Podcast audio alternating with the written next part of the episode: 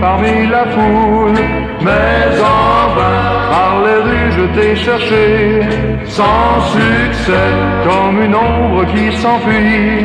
Tu partais de ma vue, mais un soir, j'ai vu ta silhouette. C'est alors que j'ai chanté ce refrain. Viens chez moi, tu es à moi. Viens plus près, prends ma main et tout mon cœur. Tu es la bienvenue car c'est toi ma silhouette.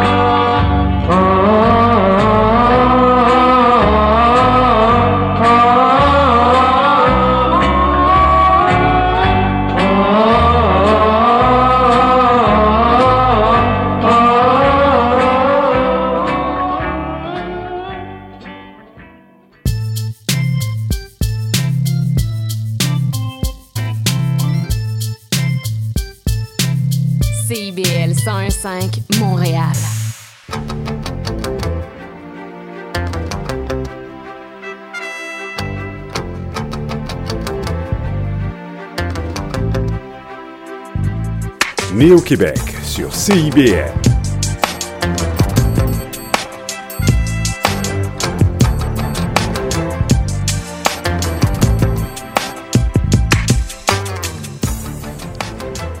Bonjour à toutes, bonjour à tous. Nous sommes le 4 février 2024 et vous écoutez Néo-Québec sur CIBL. Il est exactement 15h01 minute. Nous sommes à. Mon nom est Cyril Equala. Avec beaucoup de plaisir, nous allons vous accompagner aujourd'hui pendant deux heures. Malia Kunku et Palina Michelot vont m'épauler pour euh, ben voilà, vous tenir en haleine pendant deux heures. On va parler de musique, beaucoup de musique. On va parler de sport, comme d'habitude, de sport, on va parler de football parce que de Cannes. Non, Malia veut qu'on dise soccer parce que bah, ça va être la dernière de, notre émission euh, aujourd'hui, euh, de notre segment Cannes. Et puis, euh, oui, évidemment, on est dans, dans le cadre du mois de l'histoire des Noirs qui a commencé le 1er février. Et donc, bien évidemment, on va en dire, vous imaginez bien, pas seulement un mot, mais plusieurs, plusieurs mots. Donc, voilà un peu le, le menu, le menu que nous avons pour vous aujourd'hui. Juste le temps que vous me l'accordez, que je m'installe, euh, on va juste écouter, ouais, juste un peu de musique. Et puis voilà, comme ça, après, on, on repart sous de bonnes augures.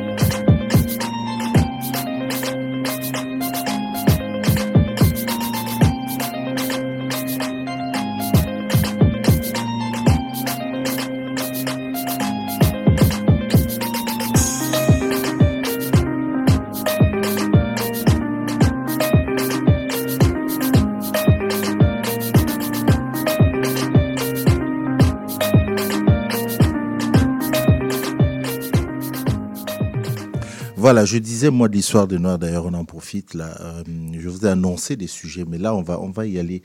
On va essayer de parler de. Vous avez entendu tous parler du festival Fondu au Noir, j'imagine. hein. Voilà. Vous savez que c'est, comme on dit, il, prend, il occupe l'espace. Pour les films, on dit ils prennent l'affiche. Euh, bah, le festival va occuper euh, Montréal dans, quelques jours.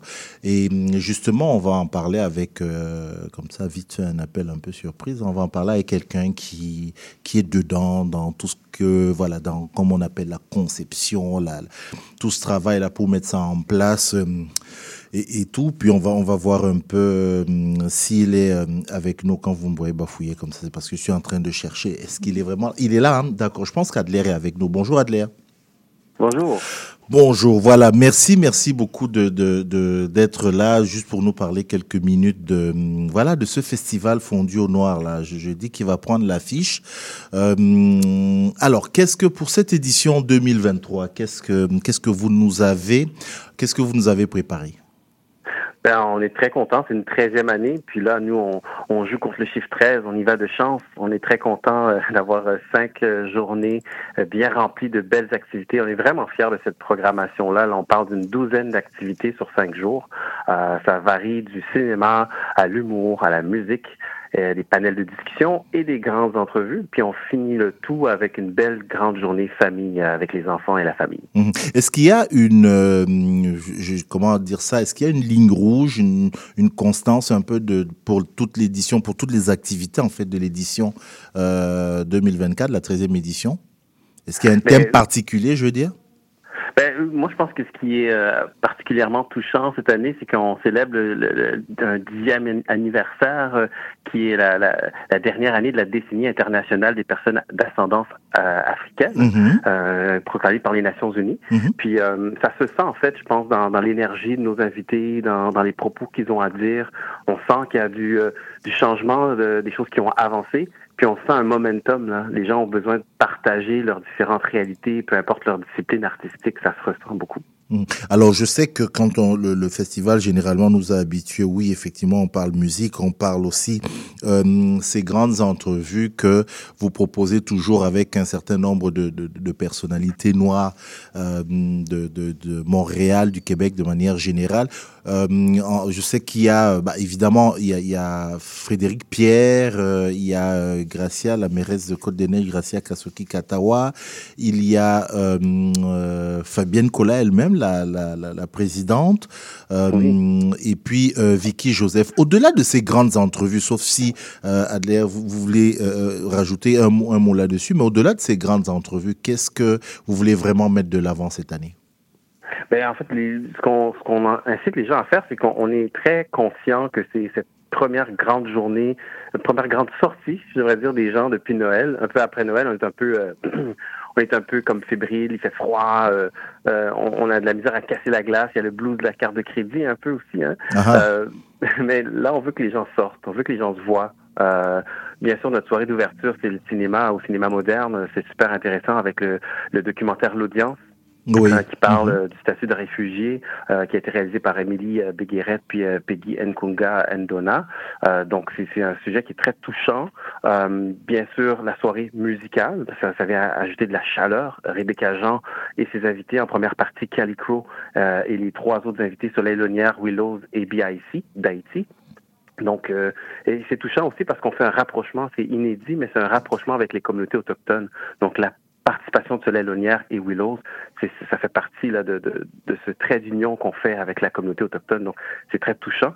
Puis Dolino, l'humoriste euh, qui vient de gagner hier euh, au salon euh, le souper des entrepreneurs qui avait lieu euh, euh, en fait à Saint-Léonard. Il a gagné humoriste de l'année hier. Ah, Donc, euh, tout fait, gagnant ouais, de ce prix-là. Il est très, très content. Puis il a d'ailleurs, euh, il en a parlé hier à la soirée euh, pour dire qu'il avait hâte de, de faire ce spectacle-là av- avant de partir en Europe parce que sa carrière décolle. là. Il- C'est c'est une révélation depuis plusieurs années, on le sait, mais il y a un momentum dans sa carrière en ce moment. Mhm. Donc c'est intéressant, là, ces sorties-là humoristiques, musicales.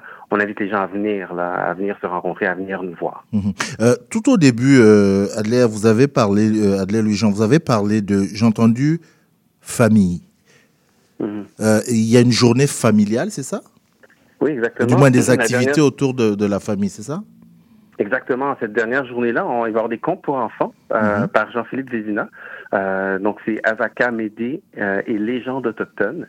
Donc, euh, pour euh, les enfants de tout âge et la famille, on, on jugeait important de le faire euh, cette journée-là, euh, que les gens viennent, viennent assister à ces contes-là. Puis, Mhm. en après-midi, après ça, suivant cette activité-là, il va y avoir euh, la réalité virtuelle. Euh, avec euh, Ralph Maigret qui, qui offre cette activité euh, qu'il a concoctée de toutes pièces pour les 6 ans et plus, parce qu'on sait que les casques de réalité virtuelle, c'est un peu déroutant pour les, les plus petits, mais 6 ans et plus pourront faire cette expérience de casque virtuel, dans le fond, dans, dans le cadre de Fondu au Noir. Ok. Donc, on, on- on retient un peu ces grands événements-là. Et pour ceux qui veulent, parce que tous les événements ne sont pas gratuits. hein. Non, la plupart des événements, euh, je dirais, je dirais varient entre à peu près euh, entre 7 dollars et 30 dollars. Mais là, la beauté, la nouveauté de cette année, c'est qu'on est conscient que les gens vont vouloir revenir deux, trois fois pendant ces, ces cinq journées-là. On a un passeport à 75 dollars pour la totalité du festival. Donc, pour les gens qui, qui, souhaitent venir plusieurs fois, honnêtement, ça vaut le détour parce que de, de, de venir une soirée 30 dollars, une autre soirée 30 dollars, puis après, donc 75 dollars, ça couvre tout le festival au complet et on peut venir à la totalité des activités. Mhm. Il y a, euh, je veux qu'on finisse avec ça, il y a ces panels-là que vous proposez, que, que vraiment moi j'ai trouvé euh, très intéressant. C'est, hum, alors il y a celui sur l'esclavage des Noirs et des Autochtones, il y en a un sur la technologie pour une intelligence artificielle inclusive, et puis euh, je pense qu'il y a un troisième, un troisième voilà sur le racisme environnemental. Ça, ce sont des panels qui vont précéder le, le spectacle de Dolino, c'est bien ça hein? Exactement. Hmm. Cette journée de samedi qui va avoir lieu à l'Afro-Musée. Hmm. Euh, entre le métro Sherbrooke et le métro Berrucam. Hmm. Euh, c'est une journée où il va y avoir des panels de discussion. Euh, on, dit souvent c'est important de se parler, c'est important de, de, de, de déboulonner euh, euh, certaines notions. Puis moi, je pense qu'on va être super bien entouré. Pour chacun des panels, il y a quatre invités, donc diversité de points de vue. On va pouvoir discuter de tout ça dans, dans le, le, dialogue. Puis ça va être vraiment intéressant. Moi, pour ma part, ça fait trois semaines que je fais des bonnes lectures pour être capable de modérer deux de, de, de ces grandes ces grands panels. Mm-hmm. Donc c'est ça qui est super intéressant parce que moi, je pense qu'on va vraiment découvrir des choses qui, qui valent la peine d'être déboulonnées cette, mm. euh, cette journée-là. Adler, lui, Jean va être quelqu'un de très occupé dans les jours qui vont, euh, qui vont suivre. Hein ouais, occupé, mais très content. Honnêtement, là, c'est, je trouve que c'est une belle année. Puis c'est, je pense que ça signe aussi euh, le retour en présence là, en majorité pour nos activités cette année. Donc je suis vraiment fébrile de voir les gens, de pouvoir euh, discuter, puis de, de, pouvoir partir ça euh, de plus belle culturellement. Laval, pas Laval, Montréal devrais-je dire, en a besoin.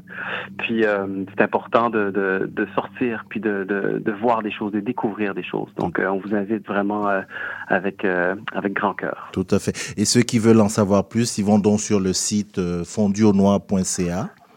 Oui, notre boutique unique fonduaunoir.ca. On encourage aussi les gens prochainement à liker notre page Facebook et Instagram parce qu'il y aura euh, une paire de billets à faire tirer pour le spectacle de Rebecca Jean, euh, le, spectacle de vendredi soir ensemble. Donc, euh, si vous vous likez nos pages sur les médias sociaux, vous courez la chance de gagner une paire de billets dans les prochains jours. Bon, ben voilà, il y, y, en a qui le notent bien là ici dans, dans ce studio. Je peux déjà je peux déjà, je peux déjà vous le dire, vous, vous le garantir. C'est bien noté. Merci beaucoup, Adair Lujan. Merci. Euh, bon, juste comme ça, sans vouloir faire de l'autopromotion, je dis juste que c'est le 7 février. Ben, je serai face à la présidente fondatrice de ce festival-là, euh, qui est Fabienne euh, Collat. Euh, qui cette année a accepté de se mettre de l'autre côté de, ben voilà, de, de, de, la table, répondre plutôt aux, questions. Et, et, puis voilà, j'invite aussi tout le monde euh, à, ben voilà, à se coller ce soir-là et puis à suivre, à suivre ce moment-là. Merci beaucoup Adair Julie Jean. Je rappelle encore fondu fondu au noir.ca, c'est l'unique l'unique boutique. Hein, et puis là, vous avez tout ce qu'il faut. Puis allez, allez liker les pages Instagram, Facebook, vous aurez euh, bah, tout ce qu'il faut. Merci beaucoup. Puis on se dit euh, à bientôt. D'ici là, ben, moi, je vous souhaite un bon festival. Merci et bonne fin d'émission à vous. Euh, on se reparle bientôt. On se voit bientôt. On se reparle et on se voit bientôt sans faute. Merci beaucoup.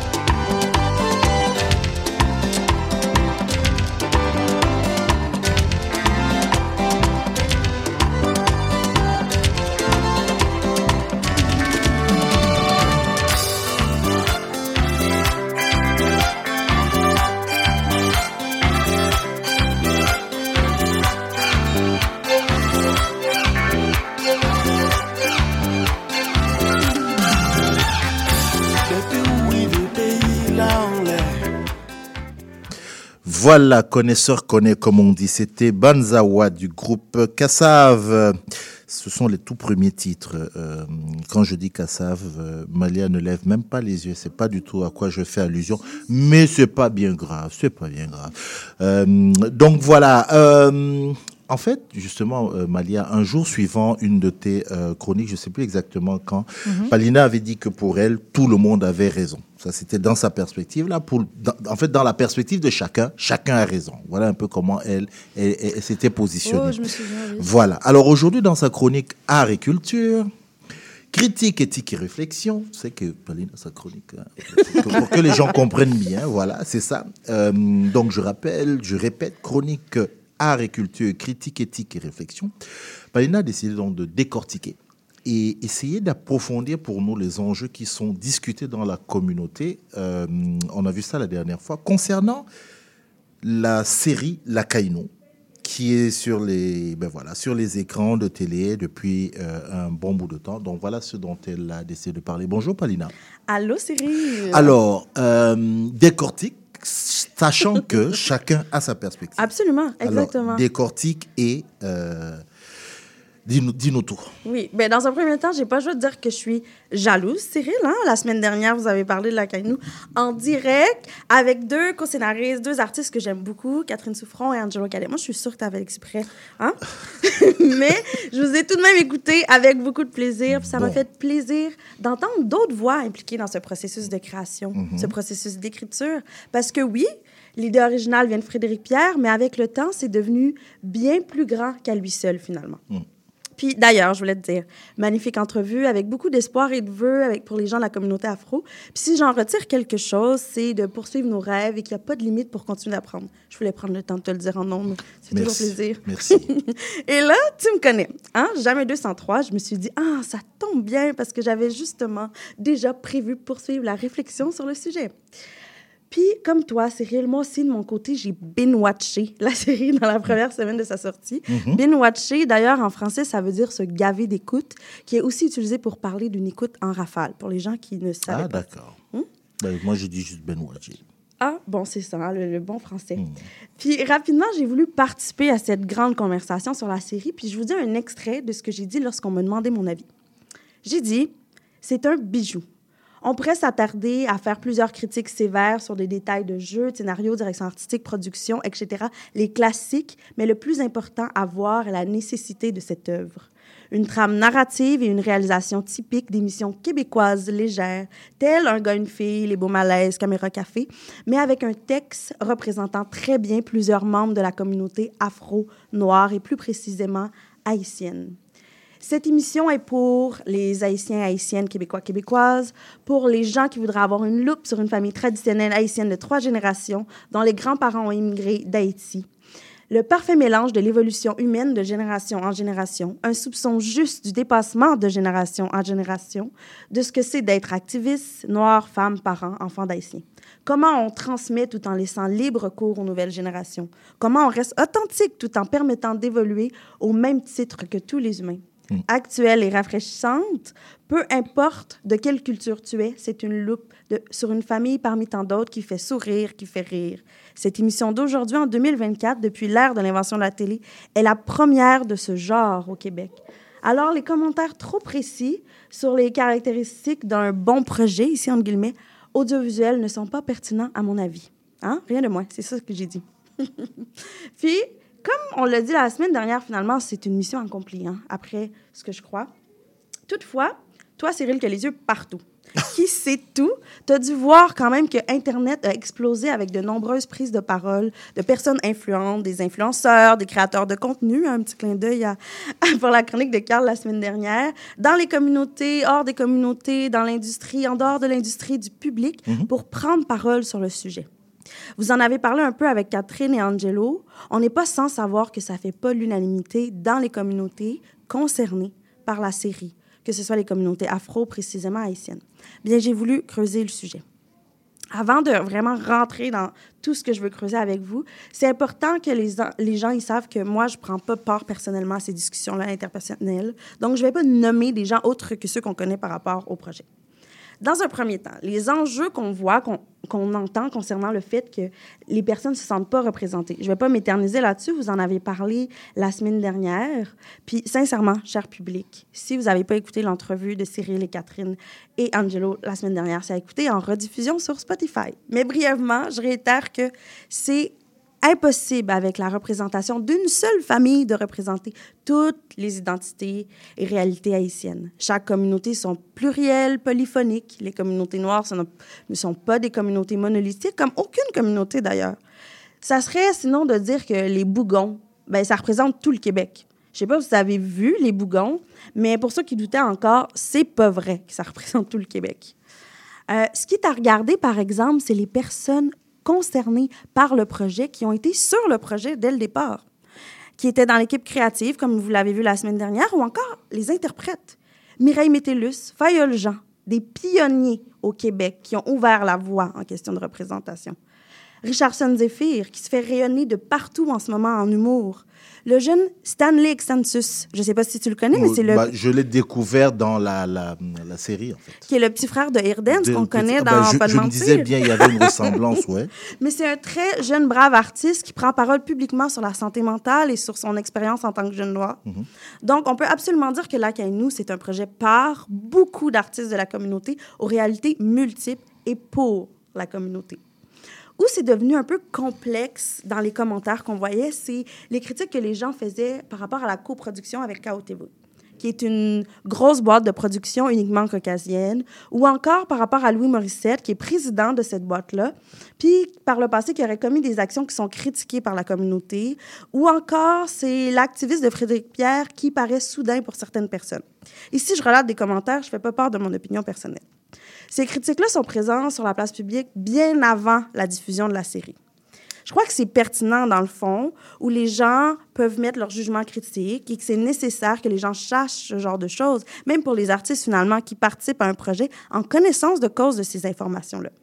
Ce que je trouve dommage, par exemple, c'est cette fumée de critiques suivant la diffusion du projet. C'est que sur la toile, entre nous, dans la communauté afro, L'exploit même de ce projet se dissipe à travers des commentaires haineux, gratuits, voire désinformés très souvent. À mon avis, au-delà de tous les commentaires possibles, il y a beaucoup de personnes impliquées dans son projet qui sont à féliciter. L'équipe créative, les interprètes, probablement quelques personnes dans l'équipe technique et plein d'autres personnes qui sont eux-mêmes des artistes, des artisans, qui ont aussi leur propre bataille et qui ont travaillé très fort pour donner le meilleur d'eux. Puis même depuis des années, hein, je rappelle Mireille Métellius et Fayol Jean, c'est un combat qu'ils ont mené depuis très longtemps dans leur carrière pour qu'on ait accès à ce genre d'œuvre aujourd'hui. Au-delà de tous les commentaires possibles, plusieurs personnes se reconnaissent dans ces histoires et se sentent incluses et représentées dans ce projet. Au-delà de tous les commentaires possibles, le contenu de la série permet d'avoir un, petit insight, hein, comme tu dirais, j'imagine, ou d'autres diraient un aperçu de plusieurs éléments véridiques qui correspondent à la culture haïtienne. Mais là, avec cette fumée de commentaires, le doute se sème pour des gens qui n'ont même pas vu encore la série. Le doute se sème au niveau de la couverture médiatique, donc au niveau du rayonnement de ce travail, de leur travail. Puis ça aurait pu aller jusqu'au niveau des diffuseurs peut-être, voire même des interprètes qui veulent pas subir cette pression-là qui devient négative. Heureusement, ça n'a pas affecté que nous aurons une saison 2. Mais ça aurait pu, sincèrement. Puis c'est évident que l'enjeu principal est que nous avons un très petit échantillonnage de ce type de projet culturellement niché, autre que la culture québécoise caucasienne. Hmm. Si c'était commun d'avoir beaucoup de projets comme ça, les gens qui ne se sentiraient pas représentés feraient simplement Ah, celle-ci, c'est pas pour moi, je passe au suivant. Mais en ce moment, comme on a un seul gâteau, les gens, ils voudraient qu'on essaie de faire un gâteau avec toutes les saveurs en même temps. C'est trop pour un gâteau, puis ça serait même pas bon. Il faut faire d'autres gâteaux. Je dis pas qu'il n'y a rien à critiquer. J'aime beaucoup l'image des gâteaux. Ben oui, hein, imagine un gâteau, là, on mélange Baclavia, Elisabeth, euh, on mélange Joe Louis, tout ça, là. ça, ouais. ça, ça, serait pas bon. Ça serait pas bon. Puis, je dis pas qu'il n'y a rien à critiquer.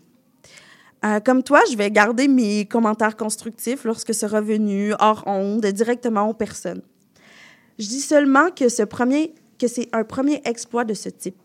Je dis que c'est pas évident dans cette industrie, qu'il y a plusieurs chemins que certains refusent de prendre par principe, comme une coproduction avec des plus grosses boîtes, par exemple, et que c'est correct. Mais que l'étape où nous sommes rendus, on ne peut pas rejeter les chemins de tout et chacun.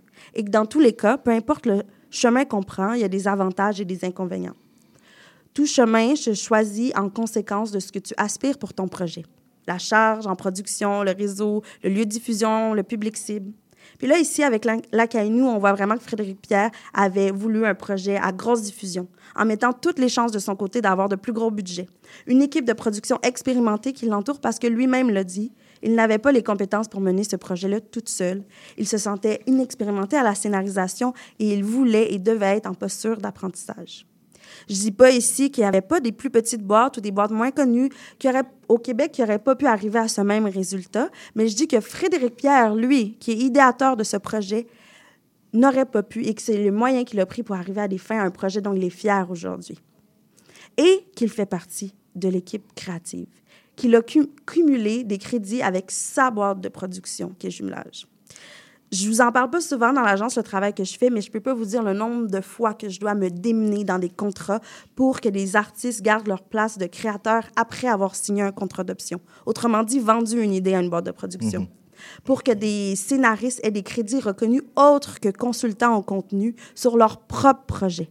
Puis d'ailleurs, consultant en contenu, c'est même pas un, un crédit qui est reconnu. Je termine ma pensée sur une note personnelle par rapport à cette critique sais, Cyril, dans mon travail de chronique, tu m'amènes souvent à, me dépasser. Il faut que j'aie un sujet, il faut que j'ai un début, puis une fin, puis il faut que j'aie ça en 10 minutes. Puis un billet, c'est daté de la journée où je le livre. Donc, j'essaie vraiment d'aller au bout de ma pensée pour pouvoir vous donner le plus possible par rapport à un sujet pour vous qui nous écoutez aussi.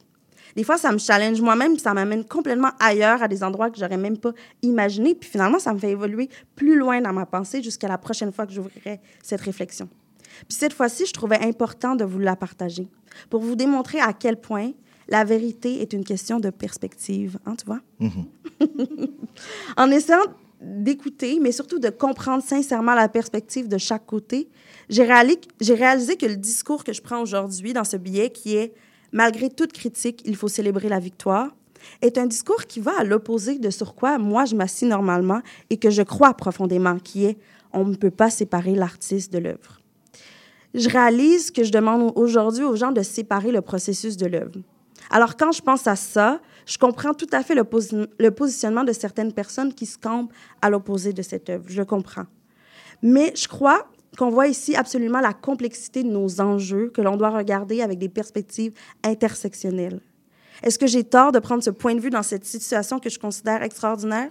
Je ne peux pas vous dire. Mais comme Catherine, je vais absolument continuer d'y réfléchir et continuer de dialoguer avec mes collègues et toute personne qui va en discuter constructivement. Et d'autant plus pour des enjeux de travail antiraciste, sa vision décolonisatrice pour les artistes noirs, autochtones et personnes de couleur. La pression qu'on vit pour être vu d'égal à égal avec nos pères caucasiens. Les comportements qu'on nous demande d'avoir, qu'on nous inflige, qu'on nous assimile, qu'on intériorise comme recette du succès, qu'on banalise je dis que l'erreur est humaine et que l'éducation, le travail engagé commence quelque part. Et le commencement n'est pas le même pour personne. Dans les dernières années, on a vu plusieurs personnalités publiques, je nomme pas des noms, allez googler, adulées du public caucasien, tête d'affiche de l'industrie dominante, s'excuser de ne pas avoir été aussi vigoureux sur le terrain, dans les enjeux antiracistes, remercier les gens sur le terrain, changer de point de vue, commencer à être activistes. Commencer. Si on les excuse pas, si on ne les laisse pas commencer quelque part, est-ce qu'on ne sert pas la même recette, je rajoute oppressive, qu'on nous a fait, qu'on nous a servi à nous-mêmes? Je ne dis pas qu'il faut soudainement devenir servile, oublier le passé, mais simplement tenir compte des efforts, du chemin et laisser le bénéfice du doute que c'est peut-être le début de quelque chose. Après, stay woke, like we said, mais pour l'instant, célébrons ce Black Joy, cette révolution, pour reprendre les mots de Catherine et Angelo, avec les gens qui sont au rendez-vous. Merci beaucoup, Paulina. Elle l'a dit. Hein? Elle l'a dit. Hein? On ne dit plus rien. Elle l'a dit. respirons parce que respirons, respirons. On fait notre pause, on respire. Elle l'a dit.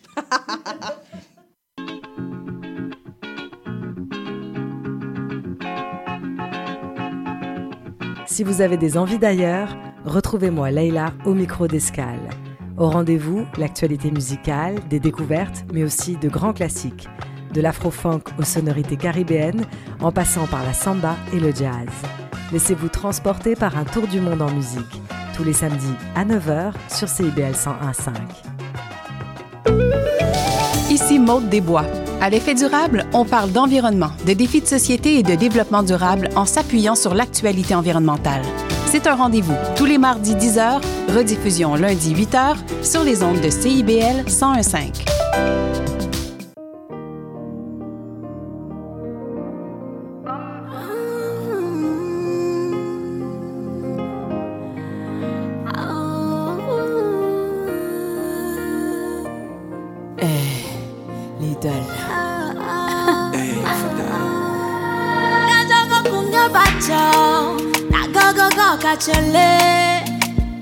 Oh chérie, pour toi je vais tout donner.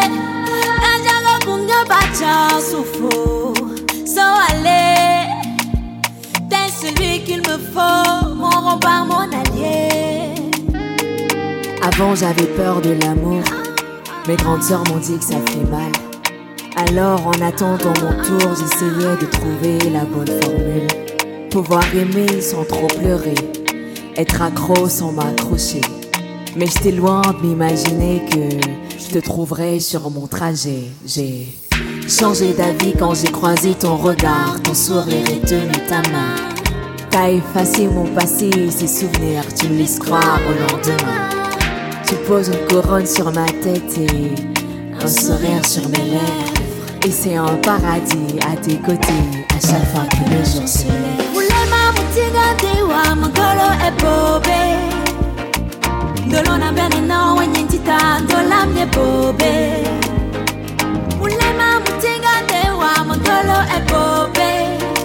Ndolamye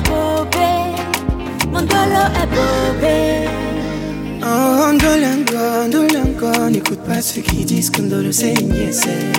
Ndolango, Ndolango, ton sourire est magique et mon amour est sincère.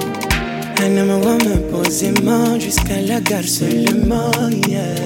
Je t'aimerai intensément à compter de maintenant. Tout de toi me fait sourire. Un homme va l'idoler.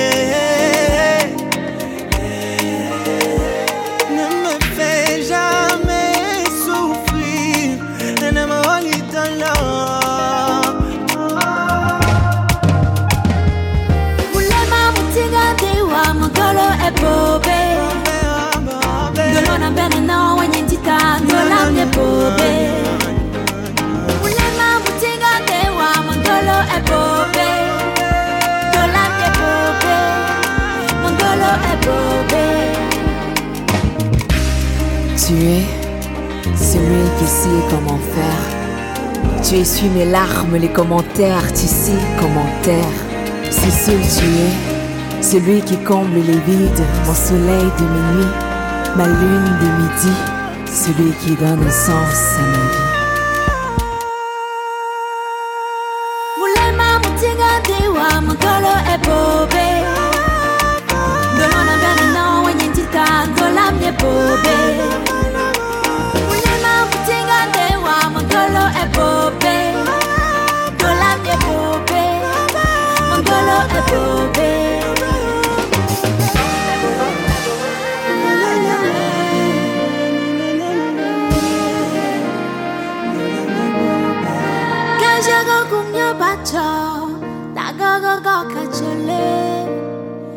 Oh chérie Pour toi je vais tout donner Cette. euh, oui, c'est- vous dire, si vous entendez des voix, c'est vous dire l'ambiance qu'il y y a dans, le, dans, dans le studio.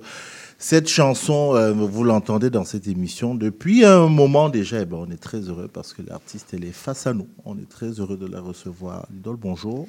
Bonjour Cyril. Merci d'être dans, dans notre euh, pays. voilà. C'est un plaisir pour moi d'être là. Voilà, accompagné de Sarah Bergeron. Voilà, qui, euh, à qui je vais demander voilà, de se rapprocher du, du micro. Invité par euh, la dame à côté, qu'on ne présente plus, Vibi. Ça, ça fait. Bonjour Vibi. Bonjour. Comment on va? Très, très bien. Euh, dans le cadre du festival euh, Nomade Afropolitain, on, est des- on parle de. Qu'est-ce que ça nous vieillit? On est déjà. On parle de dixième édition. Absolument. Dixième édition à Mhm. Montréal. Je rappelle qu'il y a pour slogan promouvoir le leadership féminin par les arts. Yes. Parce que je sais que c'est un de tes. On, va se tutoyer, on va pas faire semblant. Oui, on va oui, oui, oui, oui. Euh, ça, c'est ton, ton cheval de bataille, le mot est faible, mais c'est Ouais. c'est vraiment ça. Depuis dix ans, tu te bats pour, pour mettre ça en avant. Ouais. Cette année, le, le festival a lieu à, À Montréal. à Montréal. Oui. Parce- Au moins, on te garde cette fois-ci parce que tu es tout le temps parti. tu es tout le temps parti. Mais, mais d'ailleurs, pourquoi, pourquoi Pourquoi Montréal cette fois-ci? Euh, pourquoi Montréal? Parce que euh, après une dizaine d'années d'export, on a fait beaucoup d'exports d'artistes. On cite les Euh, Kigali. Kigali, Douala, Cotonou, Abidjan, Dakar, Pointe-Noire. Donc il y a eu plein, plein, plein d'escales. Et euh, à chaque fois, en fait, on était dans un sens. Donc on partait avec des artistes québécois, européens aussi des fois, et on allait dans une ville africaine pendant un, un beau, un bon euh, une semaine, dix jours. Et là, depuis l'année dernière, j'ai réussi à convaincre mes partenaires du Conseil des arts du Canada et les autres qu'il fallait entamer une réciprocité culturelle. Donc, commencer à développer également le chemin inverse. Mais ça, la particularité, en fait, de ça, c'est que j'ai exigé que le travail se, fait, se fasse également avec les communautés autochtones. Parce que euh, on a un respect du territoire qui est important au Festival Afropolitain Nomade, vu qu'on est nomade. Et donc, on travaille principalement avec les communautés autochtones ici, euh, du Canada, et les femmes euh, de l'Afrique centrale principalement. Donc, voilà. Et donc là, euh, les deux artistes, euh, parce qu'elles sont quatre. Oui. Il y a Marius K, Oui, du Congo. qui vient du Congo. Mhm. Pas de la RDC, l'autre rive. Congo-Brazzaville. Congo-Brazzaville, Ceux qui suivaient le fleuve. Voilà, en ce moment, il... voilà. il y a Sarah Bergeron qui est avec nous. Et puis, il y a euh, Sandrine Massé. Sandrine Massé, voilà, Oui, qui, qui qui est est là. Huron Wendat. Voilà. Euh, et puis, euh, alors, Mariuska, je sais que euh, elle, elle est ce Elle soir au Balatou, elle a un spectacle ce Exact. soir. Exactement. Euh, quant à hum, comment, quant à Sandrine. Massé, Sandrine Massé, Sandrine, c'est- elle a un être studio nous. Elle a un en studio ce aussi. Donc, tu sais, les, les artistes qu'on a, c'est des personnes importantes. hein. Donc, euh, c'est- des agendas je vois ministres. hein. Donc, euh, tu sais, on a travaillé pour amener au moins Oui. deux cet après-midi. Oui. Là. Non, non, ça, on, apprécie, vraiment, on, on apprécie. Parce que, en fait, les quatre sont réunis parce Oui. qu'il y a un travail, comme, comme vous appelez ça, Une résidence de création. musicale. Il y en a eu, c'est la deuxième. Hein? C'est la deuxième, Voilà, immersion. Exact. Les, les, les quatre vont créer pour sortir quelque chose de d'inédit, c'est ça? Absolument. Sous la direction artistique de Freddy Massamba, qu'on salue d'ailleurs. Mhm. Euh, Qu'on salue. Euh, Ouais. Il travaille. Il travaille. Voilà, il est en train de travailler. Sinon, il aurait pu venir nous parler. Ouais. Quand on réunit des artistes comme ça, euh, en disant, ben voilà, créer quelque chose, qu'est- qu'est-ce qu'on recherche? Ben, la musique, pour moi, a toujours été un prétexte. hein. Le prétexte de la création, c'est un, un très, très fort vecteur de rencontre, d'échange, de partage. La résidence de création, pour moi, qui suis artiste, je sais que c'est des moments précieux qui permettent aux artistes aussi de faire évoluer leur art. Tu sais, quand on parle d'art contemporain, l'art devient contemporain dans la création. hein. Donc, c'est à l'intérieur, en fait, de ces espaces-là que tu peux tester tes limites, être capable de voir jusqu'où tu es capable d'aller en termes d'écriture, de chant. Et pour moi, la rencontre interculturelle amène une autre dimension de richesse également. Donc, euh, c'est pas anodin non plus que on fasse l'événement en janvier, février. Tu sais, il y a le choc culturel de l'hiver qui amène une autre dimension aussi. Euh, le fait de travailler avec les communautés autochtones. Et même le choix du lieu. Et le choix du lieu également à l'Afro-Musée, c'est là-bas qu'on fait les créations. Euh, le choix des, des, des artistes, donc on travaille avec euh, Sandrine Mas, qui est Huron Wendat, qui est un petit peu porteuse aussi de cette histoire du Canada dont on ne parle pas beaucoup à l'extérieur. Donc ça permet aussi de rentrer dans certaines réalités qu'on ne voit pas euh, à, l'extérieur. Euh, les deux artistes, l'idole qui est ici avec nous, qui a une très bonne expérience en fait euh, en matière de poésie, de spoken word, de slam, mais qui va se confronté, j'ai envie de dire, avec une autre réalité euh, d'artistes qui sont musique, musiciennes classiques. Mhm. Sarah, qu'on a ici également, qui fait de la composition musicale, qui est euh, beatmaker, productrice de musique. Donc, c'est elle qui va amener le côté un peu hip-hop, le côté un peu euh, euh, électro aussi dans la création. Donc, on a vraiment l'intention, je dirais, première de dire on a des femmes qui sont excellentes dans leurs différents champs d'action. Pour moi, ça, c'était d'abord la première chose. Ensuite, on a des femmes de deux mondes différents qui, en se rencontrant, voient effectivement qu'elles ont les mêmes enjeux. On est artistes, on est d'abord des créatrices. Et il faut aussi euh, mettre en perspective le fait que dans notre logique décoloniale au niveau du festival afropolitain nomade, c'est aussi important de regarder comment les gens se parlent sans intermédiaire. C'est super important. Euh, Sarah? Rapprochez-vous si ça ne vous dérange Oui. pas. Euh, pourquoi vous avez dit oui quand euh, Vibi vous a appelé? Et qu'elle vous a demandé de rentrer dans ce projet-là? Pourquoi vous avez dit oui? Car ça semblait, euh, ça semblait comme un beau défi. Mhm. Car moi, au début, j'avais compris que j'avais trois jours pour composer 45 minutes de musique. Fait que là, moi, j'ai euh, wow, OK, oh, why not peanut? Euh, Ça va être tout un défi. Mais dans le fond, j'avais très mal compris ce qu'il fallait que je fasse. Mais je suis vraiment heureuse de le faire aussi. Puis, je trouve que c'est toujours intéressant de ouvrir- s'ouvrir et de collaborer avec de nouvelles personnes. Mhm, Tout à fait. Oui. L'idole, j'ai dit tantôt que cette chanson qu'on a entendue, parce que vous, vous arrivez, vous êtes venu, j'ai dit que cette chanson qu'on entend, on l'a tellement passée. Souvent, euh, il y a, je ne sais pas pourquoi, comme ça, une espèce de, je sais pas, de tradition. Parce qu'on parle derrière un micro, alors on porte la casquette de journaliste, donc il faut qu'on reste neutre, il faut que... J'adore ce que vous faites.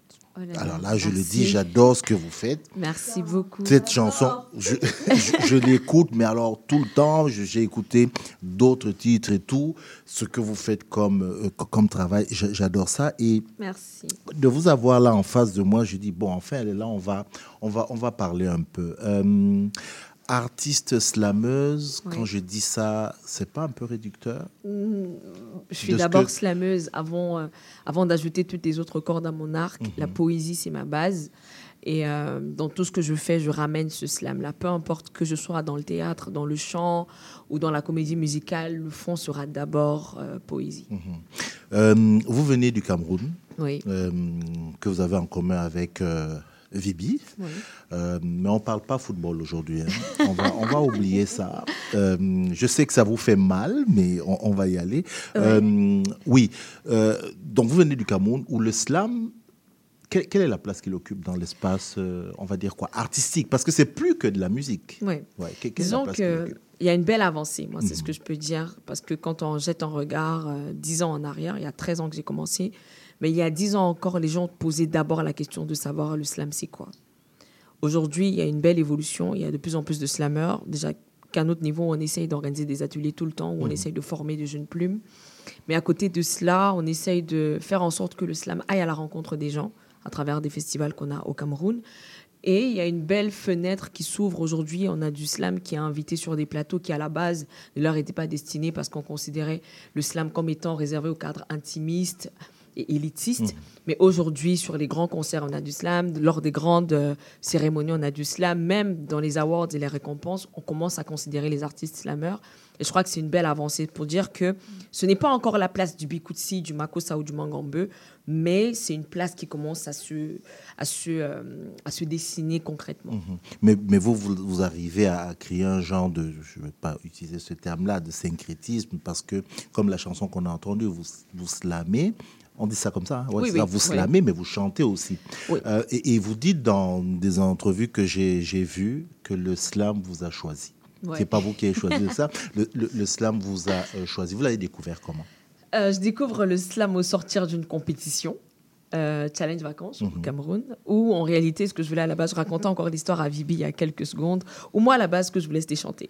Pour, pour les auditeurs, je vais raconter rapidement. Donc, en 2009, je m'inscris, euh, ca- catégorie karaoké. J'essaye de, euh, comment je vais dire ça, d'être à fond sur la compétition, mais pas trop, parce qu'en réalité, c'était nouveau pour moi. Bon, c'est pas grave, on m'élimine en demi-finale. Euh, bon, ça arrive. De toute façon, je n'étais pas prête. Je, suis allée- je me suis inscrite comme ça parce que je passais par là et mes amis m'ont motivée. Sauf que l'année qui suit, moi, je m'attelle à travailler. C'est-à-dire, pendant un an, j'essaie d'être à l'orchestre du collège, je fais les vocalises, je fais les- tout ce qu'on peut faire pour préparer une audition. Et quand je reviens, l'année qui suit, en fait, on me prend même pas au casting. Et euh, pour moi, c'était le choc. C'est-à-dire que j'ai travaillé un an pour, pour que vous me sélectionniez. Et, euh, et ça a été un, un véritable choc pour moi. Sauf que tellement j'avais mis mon esprit dans je dois faire cette compétition, cette compétition, et que là, je pouvais plus faire le karaoké, j'étais obligée de trouver une autre discipline. Et donc là, c'est où euh, j'ai commencé à faire le, tu vois, comme par élimination. Mhm. Donc, Miss Master, euh, non, j'ai pas la taille qu'il faut. Euh, rap, non, j'ai pas l'attitude qu'il faut. Euh, donc, à la fin, tout ce qui me restait, en fait, c'était le slam. Et j'avais un bon ami à moi, Moustique Charismatique, que vous connaissez Mhm. sûrement, qui est un humoriste au Cameroun, qui lui m'a dit Ah, moi, je connais le slam, pourquoi toi, tu ferais pas le slam? Et euh, je lui ai demandé le slam, c'est quoi? Parce que c'était la première fois que j'entendais ce, ce nom. Il m'a dit Non, c'est de la poésie, mais autrement. Lui, c'est un rappeur à la base. Mhm. Donc, il m'a donné un de ses textes. Ah, j'apprends quelque chose. Je ne savais pas qu'il était. Ouais, c'est un rappeur. Il a, sorti un, il a sorti un album même à l'époque. J'ai toujours vu humoriste comme on le connaît. Non, Ouais, non, ok. non, bien avant, bien avant, c'était euh, c'était un rappeur. D'ailleurs, quand on se rencontre en 2009, il est rappeur. En fait. Et donc, euh, je- il me donne un de ses textes, je commence à lire, il me dit non, tu lis pas bien, il faut mettre des émotions, il faut mettre des pauses, il faut. Et donc, après mult euh, essais, et euh, il me dit bon, ok, là maintenant, ça commence à ressembler à quelque chose. Maintenant, va écrire ton texte. Sauf que moi, à la base, j'avais un cahier intime. J'en ai toujours même là dans mon sac, j'en ai Mhm. un, où je racontais en fait toutes les choses que j'avais pas forcément le courage ou la force de dire aux gens autour de moi. Et c'est comme ça que j'ai écrit un texte, mais inspiré d'un autre texte qui était déjà dans un de mes cahiers. Et quand je suis revenue, j'ai été sélectionnée. J'ai fait les huitièmes, les quarts, les demi, les, les finales régionales. Et cette année-là, j'ai gagné la finale nationale. Moi, moi j'ai un souvenir. Ouais. euh, j'ai un souvenir de vous, mais, mais, mais pas. Je veux dire, j'ai vu ça, ça, ça fait oh, wow, intéressant. Puis surtout venant euh, du Cameroun, donc ça m'avait marqué. Puis après, bon, j'ai tourné la page jusqu'à cet album euh, récent qui est votre deuxième album, Ouais, Hybride. qui voilà, qui, qui m'a ramené un peu à, à vous. C'est le passage à. c'est pas Voice Africa. Ah, l'Afrique a un incroyable talent. L'Afrique a un Ouais. incroyable talent. Où vous, voilà, vous venez, en plus, c'était avec les, les, les premiers juges qui étaient, Ouais. pour moi, les plus solides. C'est Angélique Kidjo, c'est Lokwa. Kanza, Fali Poupa. Et euh, Claudia Tagbo. Voilà, puis vous faites un genre, ce que je retiens, c'est que vous leur avez demandé de vous De- donner des, des mots, mots, puis vous avez improvisé là-dessus. Donc c'est ça qui m'avait marqué. Mais alors là, vous dites, vous avez essayé le rap, bon, c'était pas ça. Le, J'ai même pas essayé le rap, je savais que c'était pas pour moi. C'est ça, mais avant de slammer, il faut déjà aimer les mots. Et Oh, oui. pourtant, vous, vous avez plutôt, dans votre parcours... euh, C'est les euh, mathématiques. C'est Moi, mathématiques, voilà, mais les mots, les d'où vous vient? Parce que pour slammer, il faut aimer les mots. J'imagine, hein Pas toujours. Pas toujours. Moi, hein. ce que j'ai l'habitude de dire, c'est que. Malia peut être slameuse Bien sûr, tout le monde peut être monde. Elle Peut- les tout le monde, tout le monde peut Palina faire. aussi? Bon, disons, tout le monde peut, peut faire du slam, parce Peut qu'il y a une différence entre faire du slam et être un slammer. Et euh, tout le monde peut faire du slam parce que je considère, et c'est même mon combat, de dire que ce n'est pas réservé à des personnes qui ont une, maîtrise en lettres, etc. Non, moi, d'ailleurs, j'ai jamais fait les lettres. C'est juste des personnes qui ont des choses à dire. Pour moi, c'est ça la base. Et euh, dans, dans les textes que j'écris, le langage que j'utilise ou les mots ne sont jamais au perché. C'est-à-dire que j'essaye d'utiliser un langage que moi-même je comprends, mais que la majorité des personnes autour de moi peuvent comprendre. Je crois qu'une fois qu'on on se concentre sur le message, plutôt que l'esthétique de la gromologie, on se dit, ah là, il y a plus à, il y a plus à, à puiser en fait dans Mhm. cette authenticité-là ou dans cette expression de sentiments ou d'émotions que dans, dans les grandes lettres euh, ou les, ou les grands diplômes. Mhm. Le slam n'est que souffrance? Non, pas du tout. On peut slammer pour dire que la vie est belle, on peut slammer pour célébrer l'amour, on peut slammer pour, pour tout et n'importe Mhm. quoi. Mais pourtant, vous dites que ça vous a aidé à. Comment dire ça Pas à guérir, mais à, à Non, à pouvoir- guérir. À peux le guérir dire aussi, oui. ouais. Voilà. Oui. Disons que chacun a son rapport à l'art. C'est-à-dire que je le découvre en tant que art. Et c'est pour ça que je- tout à l'heure, je reviens sur l'expression, c'est le slam qui m'a choisi. Parce qu'à la base, je le pratiquais déjà juste sans savoir que c'est ça qu'on appelait le slam. C'est-à-dire que moi et mes textes dans le cahier, je les avais. Moi qui me parle à moi toute seule devant le miroir, je le faisais. Juste que je ne savais pas que c'était une forme d'expression ou un art à part entière, en fait. Et euh, une fois que je l'ai découvert, en fait, ça, comment je vais dire ça, tout est devenu clair dans mon esprit. Et euh, sur les premières années, moi, quand j'utilisais l'écriture, c'est parce que j'avais pas le courage de dire les choses. J'étais hyper introvertie, hyper timide, tout me faisait peur. J'avais peur d'être rejetée, j'avais peur de pas être acceptée, j'avais peur de d'être jugée. Je... Non, mais, mais, mais pour de vrai, c'est-à-dire que même à l'école, à l'école primaire, on sait, j'étais toujours l'enfant qui était euh, dans son coin comme ça, qui parlait pas, qui jouait pas, qui et euh, c'est le slam en fait qui m'a permis de, de sortir de, de, de, ce, de ce cocon-là, de, de m'exprimer, de ne pas avoir peur parce que j'ai compris que les gens te regardent différemment. Si je dis une phrase quand on est là tous les deux et que je dis la même phrase quand je suis sur scène, ça n'a pas le même poids. Et euh, ça, ça m'a aidé à ne plus avoir peur de m'exprimer. Et je crois que j'avais ce besoin profond de sortir tout ce qu'il y avait à l'intérieur de moi. En tout cas, le, il y a quoi? Il y a trois jours. Moi, je, malheureusement, j'avais un autre. euh, oui, Vivi, regarde-moi avec les yeux. J'avais un autre engagement, j'ai pas pu, mais il y a eu ce spectacle-là au Balatou. Euh, j'ai reçu un message à une heure, deux heures du matin, avec un énorme Cyril, leader C'était Palina qui a assisté au spectacle et me dit il faut qu'elle vienne à l'émission, il faut qu'elle vienne à l'émission. Elle a adoré. J'ai parlé à hum, un autre ami, Stéphane euh, Wafo Mm. de Toki Montréal, qui m'a dit mais cette fille elle est fabuleuse. Euh, comment s'est passée la rencontre entre vous deux, entre Vibi et, et- Vibi Où c'est que tu bon toi tu es la découvreuse. Où c'est que tu la découvres? L'idole, en fait, je la programme sur le festival afropolitain nomade la première fois à Dakar. C'est en 2018.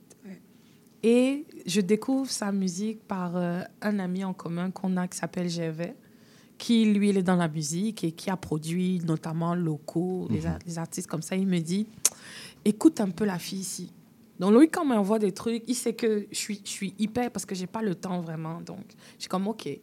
Puis j'ai aimé l'émotion qu'elle mettait.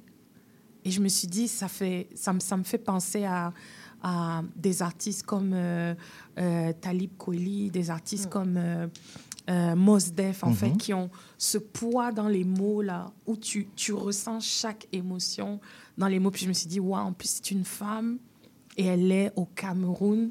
OK, il faut qu'elle, il faut qu'on la rencontre. Mhm. Donc en 2018, elle arrive à Dakar, euh, toute fraîche, vraiment euh, beaucoup de, de, de belles, belles vibes et tout. Et avec Freddy, on se dit, on va pas la lâcher. Et quand on a eu l'opportunité, donc cette année, d'avoir des partenaires qui ont renouvelé le projet, on n'a vraiment pas hésité. Puis euh, elle a dit oui. Donc je pense que c'est une valeur sûre. Puis comme je lui disais au Balatou, euh, on, on reconnaît les artistes. Tu sais, Il y a une chose de faire quelque chose parce que tu aimes, puis il y a une chose d'être artiste. Elle, est- elle est toute émue quand elle t'entend parler. C'est vrai, c'est Ouais, elle, elle est, elle, est- elle est toute émue là. Euh, je, je vais, euh, avec votre permission, je vais embêter, je vais vous garder encore un tout petit peu. Là, je sens que je vais me faire engueuler par, par Léo. Léo, euh, je me disais, euh, euh, on fait notre radio en direct, hein. je me disais, on va se mettre peut-être un titre, euh, soit de l'idole, euh, non, pas de. On va ta pub. Alors voilà comment les gens qui nous entendent, voilà comment on fait de la radio. En fait, je parle à Léo qui met l'émission en ondes. Bon, regarde, Léo, ce que tu, tu fais ce que tu veux, mais disons qu'on va faire une pause et puis après Mm. on va continuer notre entretien. D'accord.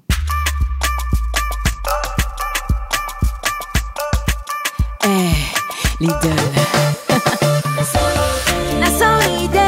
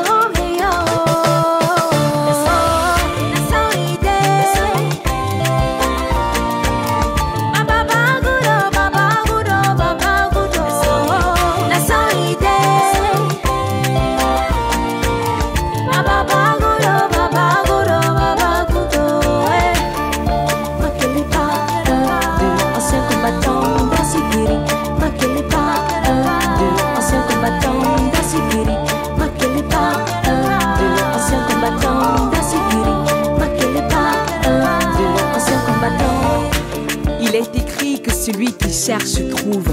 Et ça se prouve car à celui qui frappe, on ouvre. Lui, il ne faillit point. Le père de tous, il n'est jamais loin. Il connaît nos cœurs, il les recoin. Il rajoute des plus là où il y avait des moins.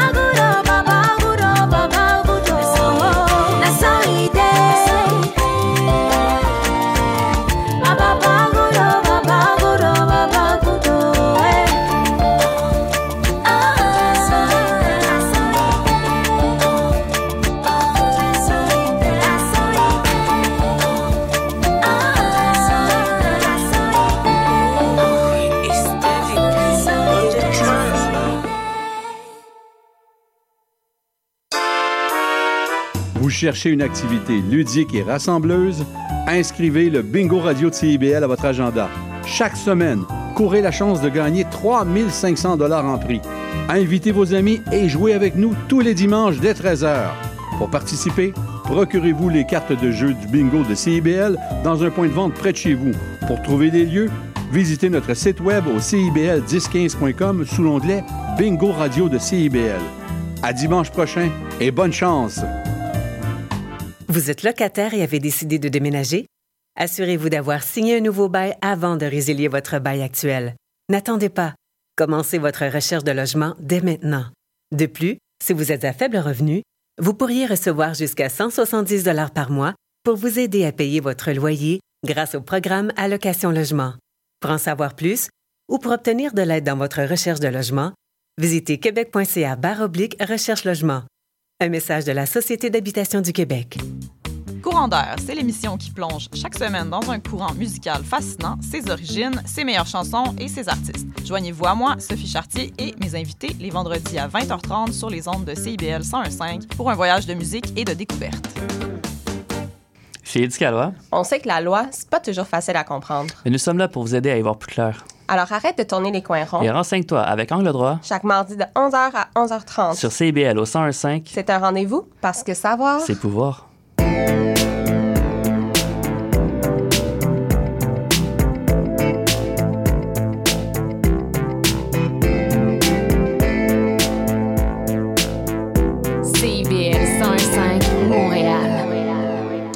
Voilà, toujours à l'écoute de Néo-Québec sur CIBL, euh, où j'ai en face de moi euh, Sarah Bergeron, euh, l'idole et bien évidemment la... On dit Manitou aussi pour des femmes, la, la- la- celle qui est la maîtresse d'œuvre de, de tout ça, qui est l'architecte. Ah, elle, elle a préféré le mot architecte, Vibi, pour cette... euh, pardon? C'est épicène. Épicène, voilà. Ouf, c'est c'est parti là. Là, on est parti dans les. Ah. L'idole en partant là, je te lance ça comme ça, Néo Québec. On va finir avec un slam là. Tu vas jouer avec ça. À la fin, moi, je te dis ça là comme ça. Euh, je me tourne vers toi, oui, Vibi. Je me tourne vers toi parce que effectivement, elles sont là dans le cadre de, de ce cette création. Mhm. Euh, voilà, résidence de création. Pour Mhm. bien dire les choses, immersion. Mhm. C'est avec deux spectacles, le 9 et le 10, euh, Exact. au musée Macorde. Oui. Tu les as réunis. Mhm. Donc, tu as vu l'univers des quatre. Mhm. Euh, revenons là-dessus. Revenons Mhm. sur ce spectacle-là. Dis-nous ça, comme on dit, vends-nous ce spectacle-là? Bon, Puis déjà, tu choisis en plus, tu as choisi ce lieu-là. le, le directeur artistique, Mhm. c'est lui Freddy, qui est, on te salue, Freddy Massamba, qui est Mhm. responsable en fait de tout ce qui va être création artistique. Moi, je suis un peu la, la cabeza, le concept. Euh, Qu'est-ce que je peux dire pour vendre le spectacle? En fait, j'ai juste envie de dire, ça va être un formidable, formidable moment de d'hybridation de tout ce qui existe de meilleur chez ces quatre femmes. C'est-à-dire, euh, Sarah, elle a le côté production, elle a le côté hip-hop, elle a le côté électro, elle a la possibilité de vraiment habiller tous les textes en fait qui vont naître. Mhm. Et elle a fait euh, une activité de, de travail aussi avec Freddy sur comprendre un petit peu la culture du Cameroun, la culture du Congo. Donc ça, c'est quelque chose aussi. Elle a fait plein de recherches là-dessus. Euh, L'idole, elle a la capacité, effectivement, et moi, c'est ce que j'aime chez elle, en fait, de comprendre et de véhiculer ce que c'est le Cameroun dans les rythmes, dans les textes, dans l'histoire, dans les mélodies. Donc, il y a une, belle représentation du Cameroun qui va être là. Marius évidemment, c'est une force tranquille qui est très puissante également en termes d'énergie, au niveau des textes, puis des thèmes aussi qu'elle aborde. Elle va parler de son expérience de la guerre, par exemple, euh, qu'elle a vécue euh, au Congo. Donc, il y a beaucoup d'émotions aussi. Et Sandrine, elle, je dirais, c'est vraiment celle qui accueille les filles. Mm, tout à fait. Donc, Mhm. elle est sur son territoire, elle est sur sa terre. C'est une autochtone euh, du Canada. Elle connaît l'histoire. Et c'est elle un peu qui va, euh, je pense, ouvrir un peu le bal aussi en faisant non seulement une reconnaissance de ce territoire, mais aussi en partageant une partie de, euh, de cette histoire du Canada qui n'est pas souvent très conventionnelle Mhm. aussi. Et la particularité, c'est que Sandrine, elle est guitariste et altiste. Donc, elle joue également des instruments. Donc, ça va être un, un riche moment de partage, beaucoup d'émotions, de la création musicale. Et euh, c'est un événement qui est ouvert au public. Donc, il y aura un moment de médiation également euh, à la fin du spectacle avec le public. Si vous voulez poser des questions, comprendre un peu le parcours euh, des, créatrices autres, qui vont être Mhm. là. Et le choix du musée McCord, c'est parce que euh, c'est le partenaire en fait qui nous a fait confiance depuis le début et ils ont une une bonne euh, compréhension euh, des réalités autochtones également. Donc pour moi, c'était important aussi de faire affaire avec une, une organisation canadienne qui est décoloniale parce que c'est aussi la trame de fond derrière ce projet-là, de ramener en fait à la fois des univers africains décolonisés et des univers canadiens décolonisés, des deux côtés. Euh, tu n'as pas parlé du prix. Le prix, c'est 10 dollars euh, à la porte. Pour les membres, c'est 5 dollars et c'est gratuit pour les enfants. Euh, c'est à partir de 6h30 le, le vendredi et le dimanche et le samedi. Je rappelle aussi que euh, on est en partenariat avec euh, la table du la table La ronde du mois de du mois de l'histoire des. Noirs Mhm, mhm. et qui nous ont gracieusement en fait inclus dans leur programmation et on le fait dans le cadre du mois de l'histoire des Noirs aussi pour apporter cette idée du pont entre les cultures également. Euh, les luttes euh, autochtones sont les luttes des communautés noires, sont les luttes de tous les alliés qui font partie en fait de, de tout ce qui touche en fait à la lutte contre le racisme. Donc c'était pour moi aussi une, une façon de dire euh, Sarah autour de la table a autant de compréhension de ce qu'on fait que l'idole que euh, Marius K, que Sandrine. Donc il n'y a pas de barrière en fait à rendre à, à- à être dans l'évolution. Mhm. Donc je sais pas est-ce que euh, elle pourrait peut-être parler pour elle-même Sarah Oui, Sarah, ouais. Si elle a quelque chose Ouais, à de, de dire vite fait. Euh, ben, j'ai des descendants amérindiens. OK. Mais ouais, non, mais sinon, euh, je sais pas quoi dire. Est-ce Bah, que le 9-10, on te voit, c'est déjà ben ça. oui, on- OK, on me voit le 9-10. et ça va être super plaisant. Et oui, c'est ça. Son processus par rapport à les apprentissages des trucs, euh, des, des connaissances camerounaises, et tout ça. OK, bonne question. Euh, dans le fond, euh, je me suis carrément absorbée. J'ai écouté... Ah, je m'excuse. Euh, dans le fond, je... euh, à chaque fois que j'ai un contrat ou peu importe, mais je finis par... Je demande qu'est-ce qu'il faut que j'écoute et crois-moi que je fais juste ça pendant une semaine. Ben, comme, tu sais, comme chaque moment de libre, je vais avoir ça dans mes écouteurs, puis je vais analyser pas simplement ça. J'ai étudié euh, à l'UDEM en, musique, en jazz. Alors, euh, justement, comme j'ai vraiment une bonne base euh, théorique, on va dire, puis quand je suis capable d'analyser vraiment bien, puis pas simplement ça, comme, ben, c'est ça ça m'a vraiment aidé. Un, un mot pour finir, euh, euh, Lidl, sur euh, depuis que euh, euh, tu es là, euh, la, la découverte de justement en travaillant avec quelqu'un Ouais. comme euh, euh, sa- euh, non, Sandrine. Massé, ouais, j'étais dans voilà la, la découverte de, de son sa culture à elle, Mhm. euh, une connexion. C'est pas, j'ai vu quelque part qu'il y avait une connexion qui s'était passée. Ouais. Euh, tu découvrais ça. Enfin, c'est un, bon moment, c'est des échanges qui, je crois, humainement et artistiquement nous remplissent. Mhm. Aujourd'hui, je, je connais certainement Winda.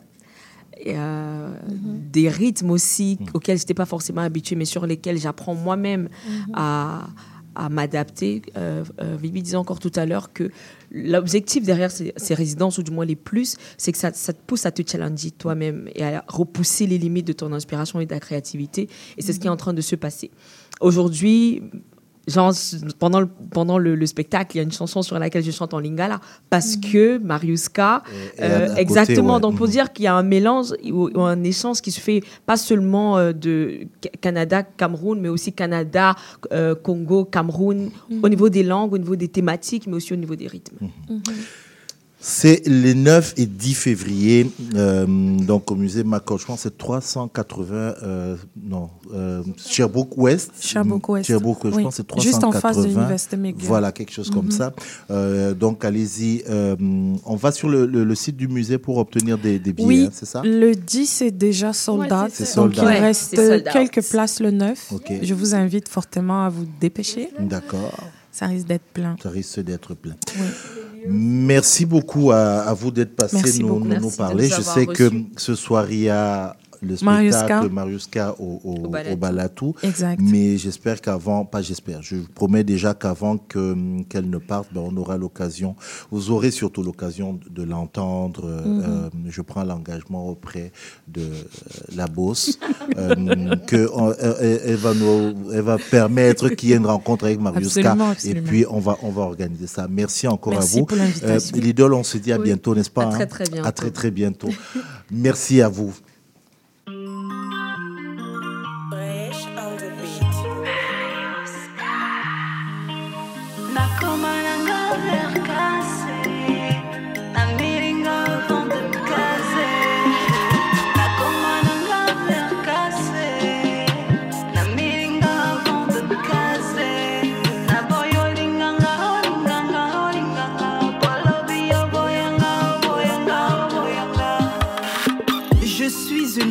D'un peu de tristesse, de déchirure, de douceur, d'un peu d'allégresse, de pleurs et de froideur, mais qui se pardonne et prend la vie telle que le ciel donne.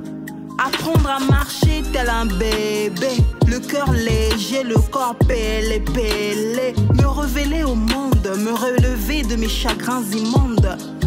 Mes plaies de porcelaine un lingot d'or de résilience. Crier mes peurs en silence, avec ou sans peine. Me décharger du poids du passé, me passer des fardeaux. Dont mes épaules se sont lassées. Même si l'horloge biologique tourne sur cette terre, je revendique le droit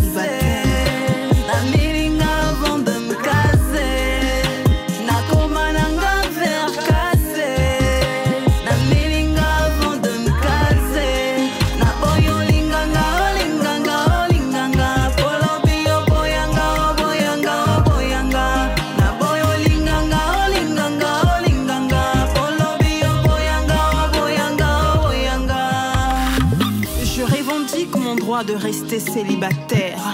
En amour, j'ai tant donné, j'ai tant pardonné. Le but, c'est d'être heureux. En solo ou en duo, la société nous a dicté comment marcher, comment notre vie devait être tracée. Naissance, mariage, travail, enfant, maison, voiture, décès. Au firmament de mes sentiments, Être heureuse est l'ultime affirmation. J'ai connu l'amour des coins de rue, l'amour du saut de J'ai vécu l'amour de Yakato Fanda. De veux-tu être ma femme? L'amour des baffes, l'amour des bars, l'amour au mille débats, l'amour avare.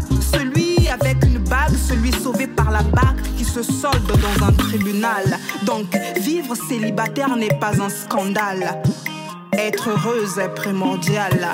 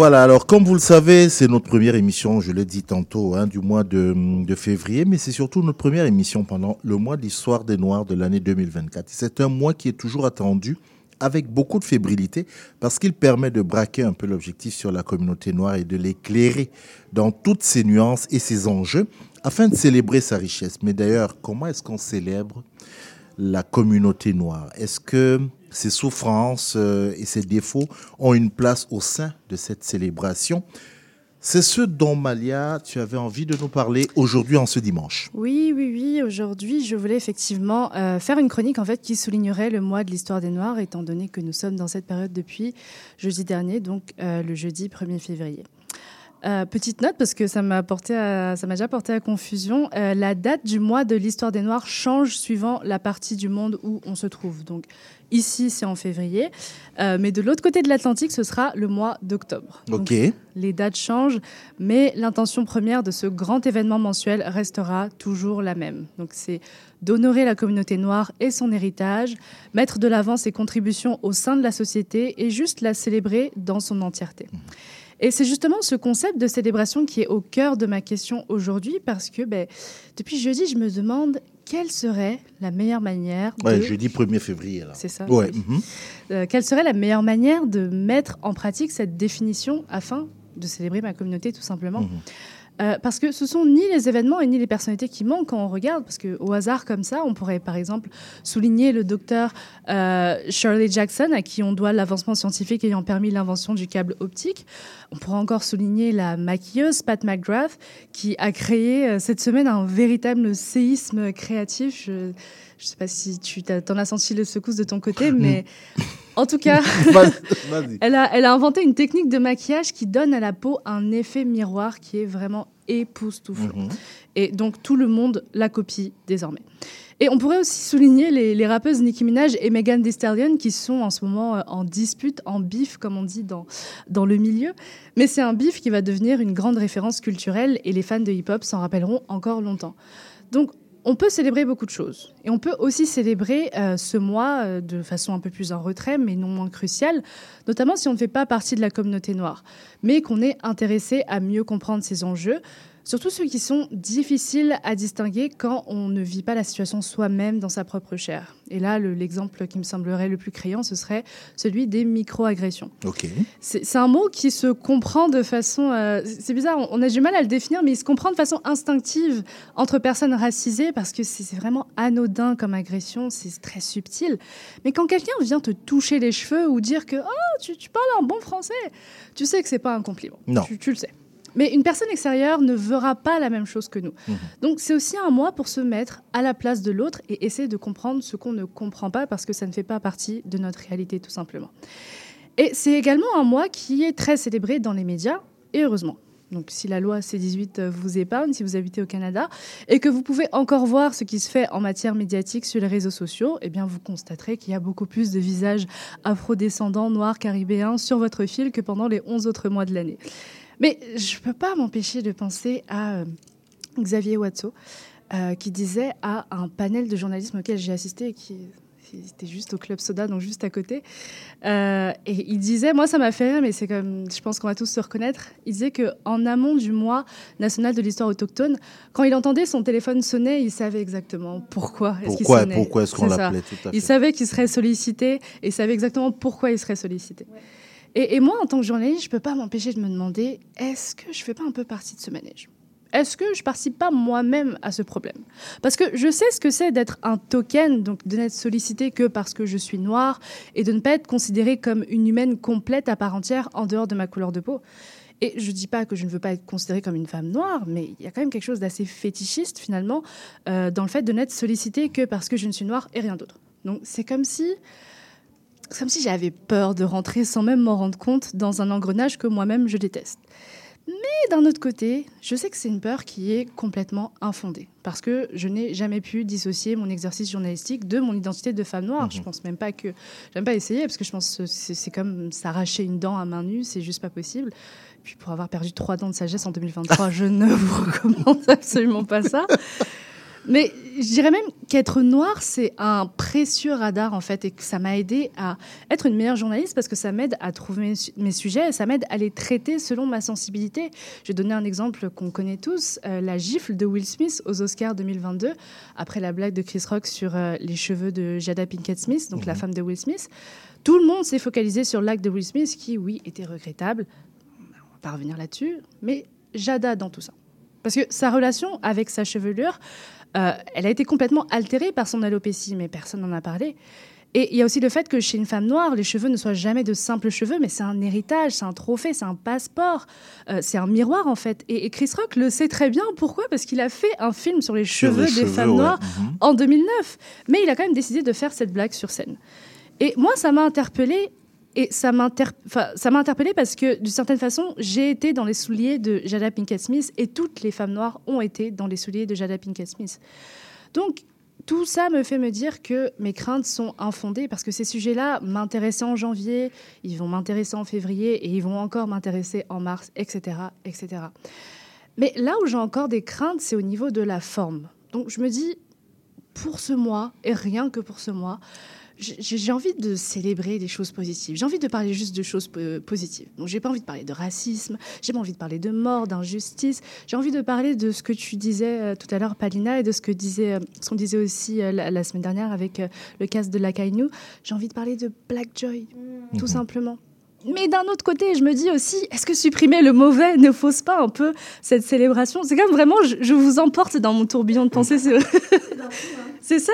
Et, et- et puis, quelquefois, si on ne traite pas un événement négatif euh, en lien avec notre communauté, euh, quelqu'un de l'extérieur finira par le faire et va injecter de ses propres biais et puis ça va rendre un, un rendu qui est absolument catastrophique. Donc quelquefois c'est c'est meilleur de prendre sur soi et de, de traiter ces événements négatifs soi-même. Mais d'un autre côté, je me dis, est-ce que en traitant majoritairement le négatif pour euh, ne pas que l'information tombe entre de mauvaises mains, est-ce que je participe pas, euh, sans, sans- sans même que je le sache, sans même que je me rende compte, plutôt à ce qu'on appelle de la pornographie traumatique, donc trauma porn. Je ne sais pas si vous avez entendu Alors, parler un de... mot qu'on utilise, on voit de, de plus en plus Ex- dans l'espace. Ouais. Exactement, et on l'a vu surtout euh, suivant la mort de George Floyd. On a vu, euh, on a vu tout simplement de sa vidéo de son agonie euh, sur en, en story Instagram être relayée, relayée, relayée, relayée. On a vu la même chose avec Motaz Azaïza euh, plus récemment en Palestine, En Palestine. quand il était encore sur place à Gaza et qui postait la tragédie dont il était témoin quotidiennement. Et puis les gens regardaient, ils étaient touchés, ils le suivaient, ils l'érigeaient en héros. Puis il est sorti de Palestine. Et ses publications sont devenues moins tragiques, plus calmes. Et les gens lui ont presque voulu, en fait, d'aller mieux, de se reposer, de sourire dans ses stories. On disait, ah, mais vraiment, on- j'ai vu quelques critiques passer sur, la- sur les réseaux sociaux. Et même chose finalement avec le phénomène euh, autour de la vidéo de, de George Floyd, parce qu'on s'est, on s'est rendu compte que les gens étaient plus enclins à être touchés ou avoir pitié euh, quand ils étaient confrontés au macabre, quand ils voyaient des cadavres, plutôt que devant une personne qui est en vie ou en bonne santé et qui porterait finalement le même message que portent ces vidéos tristes, ces vidéos macabres. Et c'est ça finalement le trauma porn, c'est le fait de ne déceler de l'humanité chez une personne que si elle souffre devant tes yeux. Euh, Sinon, bah, si, si on voit pas le sang couler, on se dit oh, est-ce- que cette pas- personne pas souffre. Est-ce est-ce qu'elle souffre vraiment Non, on n'a n'a pas vu de rouge. C'est ça. on doute. Exactement. Et donc, dans un certain sens, ce serait aussi participer à ça que de ne reporter que les, sur les moments durs de notre communauté, de la communauté noire, pour que ça suscite de l'intérêt et des émotions.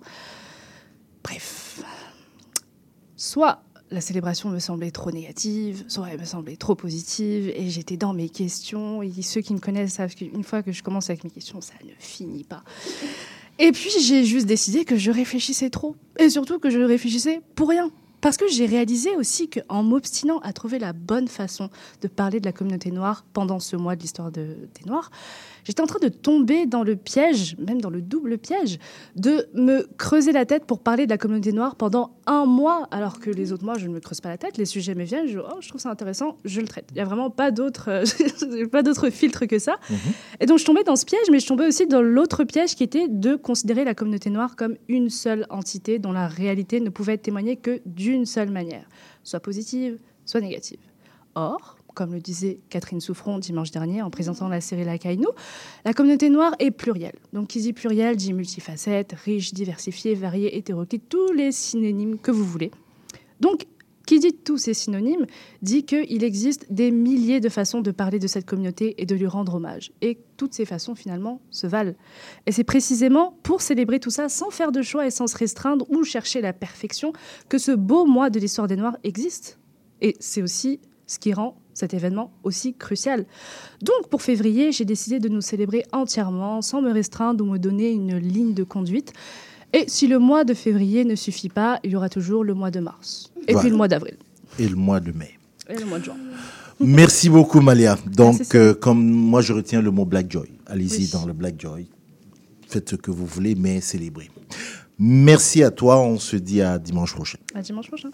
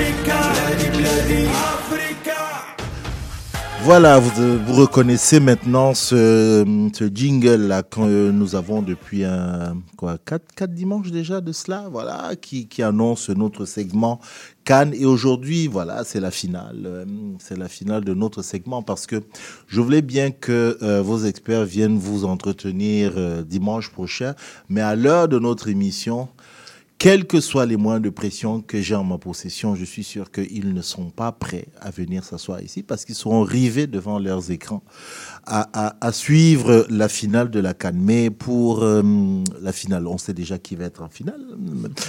Euh, mais, mais pour terminer, on va faire un bilan avec tous. À qui je dis bonjour, Sid, bonjour. Bonjour, bonjour. Bonjour Freddy. Bonjour, bonjour. Bonjour Alex. Bonjour. Bonjour Paul. Bonjour. Bonjour Yazid. Bonjour, En forme? Tout va bien. Tout va bien. Paul, ça va Nickel. Nickel Très bien, très oui. bien. Sid, ça va Non, ça va bien. D'accord, je finis, euh, je finis avec le, le- le vainqueur. Freddy, comment vas-tu Toujours humble. ok, alors les gars, il reste juste deux, deux matchs. On sait déjà qui, hein, comme on appelle le dernier carré. Euh, donc, on va commencer quand même par le pays hôte, la Côte d'Ivoire. On va parler du parcours, mais la Côte d'Ivoire se trouve dans le, le dernier carré, le Nigeria, euh, l'Afrique du, Sud, et puis le, La RDC. la RDC. Congo, Voilà, c'est ça. Oublié, hein. Euh, Si avant c'était un plateau musical, ce serait ce vraiment serait, les quatre ça serait pays. Mais alors, je, je vais vous surprendre. Euh, mais rapidement, avant qu'on aille à, à la pause et qu'on qu'on engage notre discussion, euh, en oui, non, ce dernier carré surpris? Oui, surpris. Freddy Très surpris. Ultra surpris. Ouais, clairement, ouais. C'est le destin. Donc, surpris ou pas? Je sais plus, je sais pas quoi dire. c'est- On est plus surpris de cette canne. Euh, c'est ça, il y a plus de C'est la canne de l'irrationnel. Ouais. c'est- toujours le résultat que tu crois pas que c'est. Mhm. Donc, Néanmoins, parmi les huit équipes qui étaient en lice en quart de finale, les quatre qui n'ont jamais remporté la Cannes sont tous passés à la trappe. On Ouais. reste quand même avec, avec quatre anciens vainqueurs, même si certains, ça fait quelques décennies. Euh, mais on a quand même quatre anciens vainqueurs qui sont présents. C'est pas forcément les équipes qui étaient favoris par rapport à le décalage qu'il y a souvent entre les parcours en Coupe d'Afrique des Nations et les qualifiés à la Coupe du Monde. C'est souvent Mhm. cette, cette grosse différence Ouais. qu'il y a entre, euh, dans les sélections euh, africaines. Euh, mais ça reste néanmoins des équipes qui ont un certain euh, statut. Ça, c'est le pari. Le pari, c'est plutôt ce que j'ai perdu parce que je, je- je- je l'avais lancé comme ça, que cette coupe pleine de surprises, mais surtout, moi, je voyais un vainqueur, un premier vainqueur en fait Mm. de compétition. Mais là, ça a été complètement euh, à côté. On m'aurait dit que c'était des gens déjà étoilés, j'aurais dit OK, mais c'est pas nécessairement cela que euh, j'attendais. De ce qu'on appelle ou qu'on appelait encore il y a peu les grosses écuries, euh, ben, le Nigeria. Pas, pas si surpris que ça que le Nigeria soit là. C'est le seul qui tient son rang, ouais. C'est ça. L'Afrique du Sud, vous pensez aussi? Oui, grosse surprise. Ouais. Oui, grosse surprise. D'accord. Je vous propose qu'on fasse sa pause, puis vous allez m'expliquer tout ça en détail. Bonjour, ici Boris Chassagne. Pour découvrir l'actualité locale d'un bout à l'autre du pays, écoutez l'émission Point de vue. On vous présente des reportages, portraits et entrevues réalisés par nos journalistes postés dans des provinces et territoires canadiens, société, art, culture, environnement, affaires publiques, l'information locale destinée à un auditoire national. Les jeudis 10h sur CIBL FM. Spraynet et Spandex, tous les hits des années 80. Wow, wow, qu'est-ce que c'est ça? Ben, c'est pour annoncer ton émission. Mais non, je ferai pas jouer des hits. Je vais faire découvrir d'excellentes chansons qui ont pas ou très peu joué à la radio à l'époque. D'ailleurs, tu devrais aimer ça, je pense. OK, reste en ligne pour la chance de gagner un voyage à Vegas avec Kat de tes chums. Eh, bah boy! Spraynet et Spandex les mardis de 16h à 18h et en rediffusion les samedis de 21h à 23h sur CIBL 101.5. FM.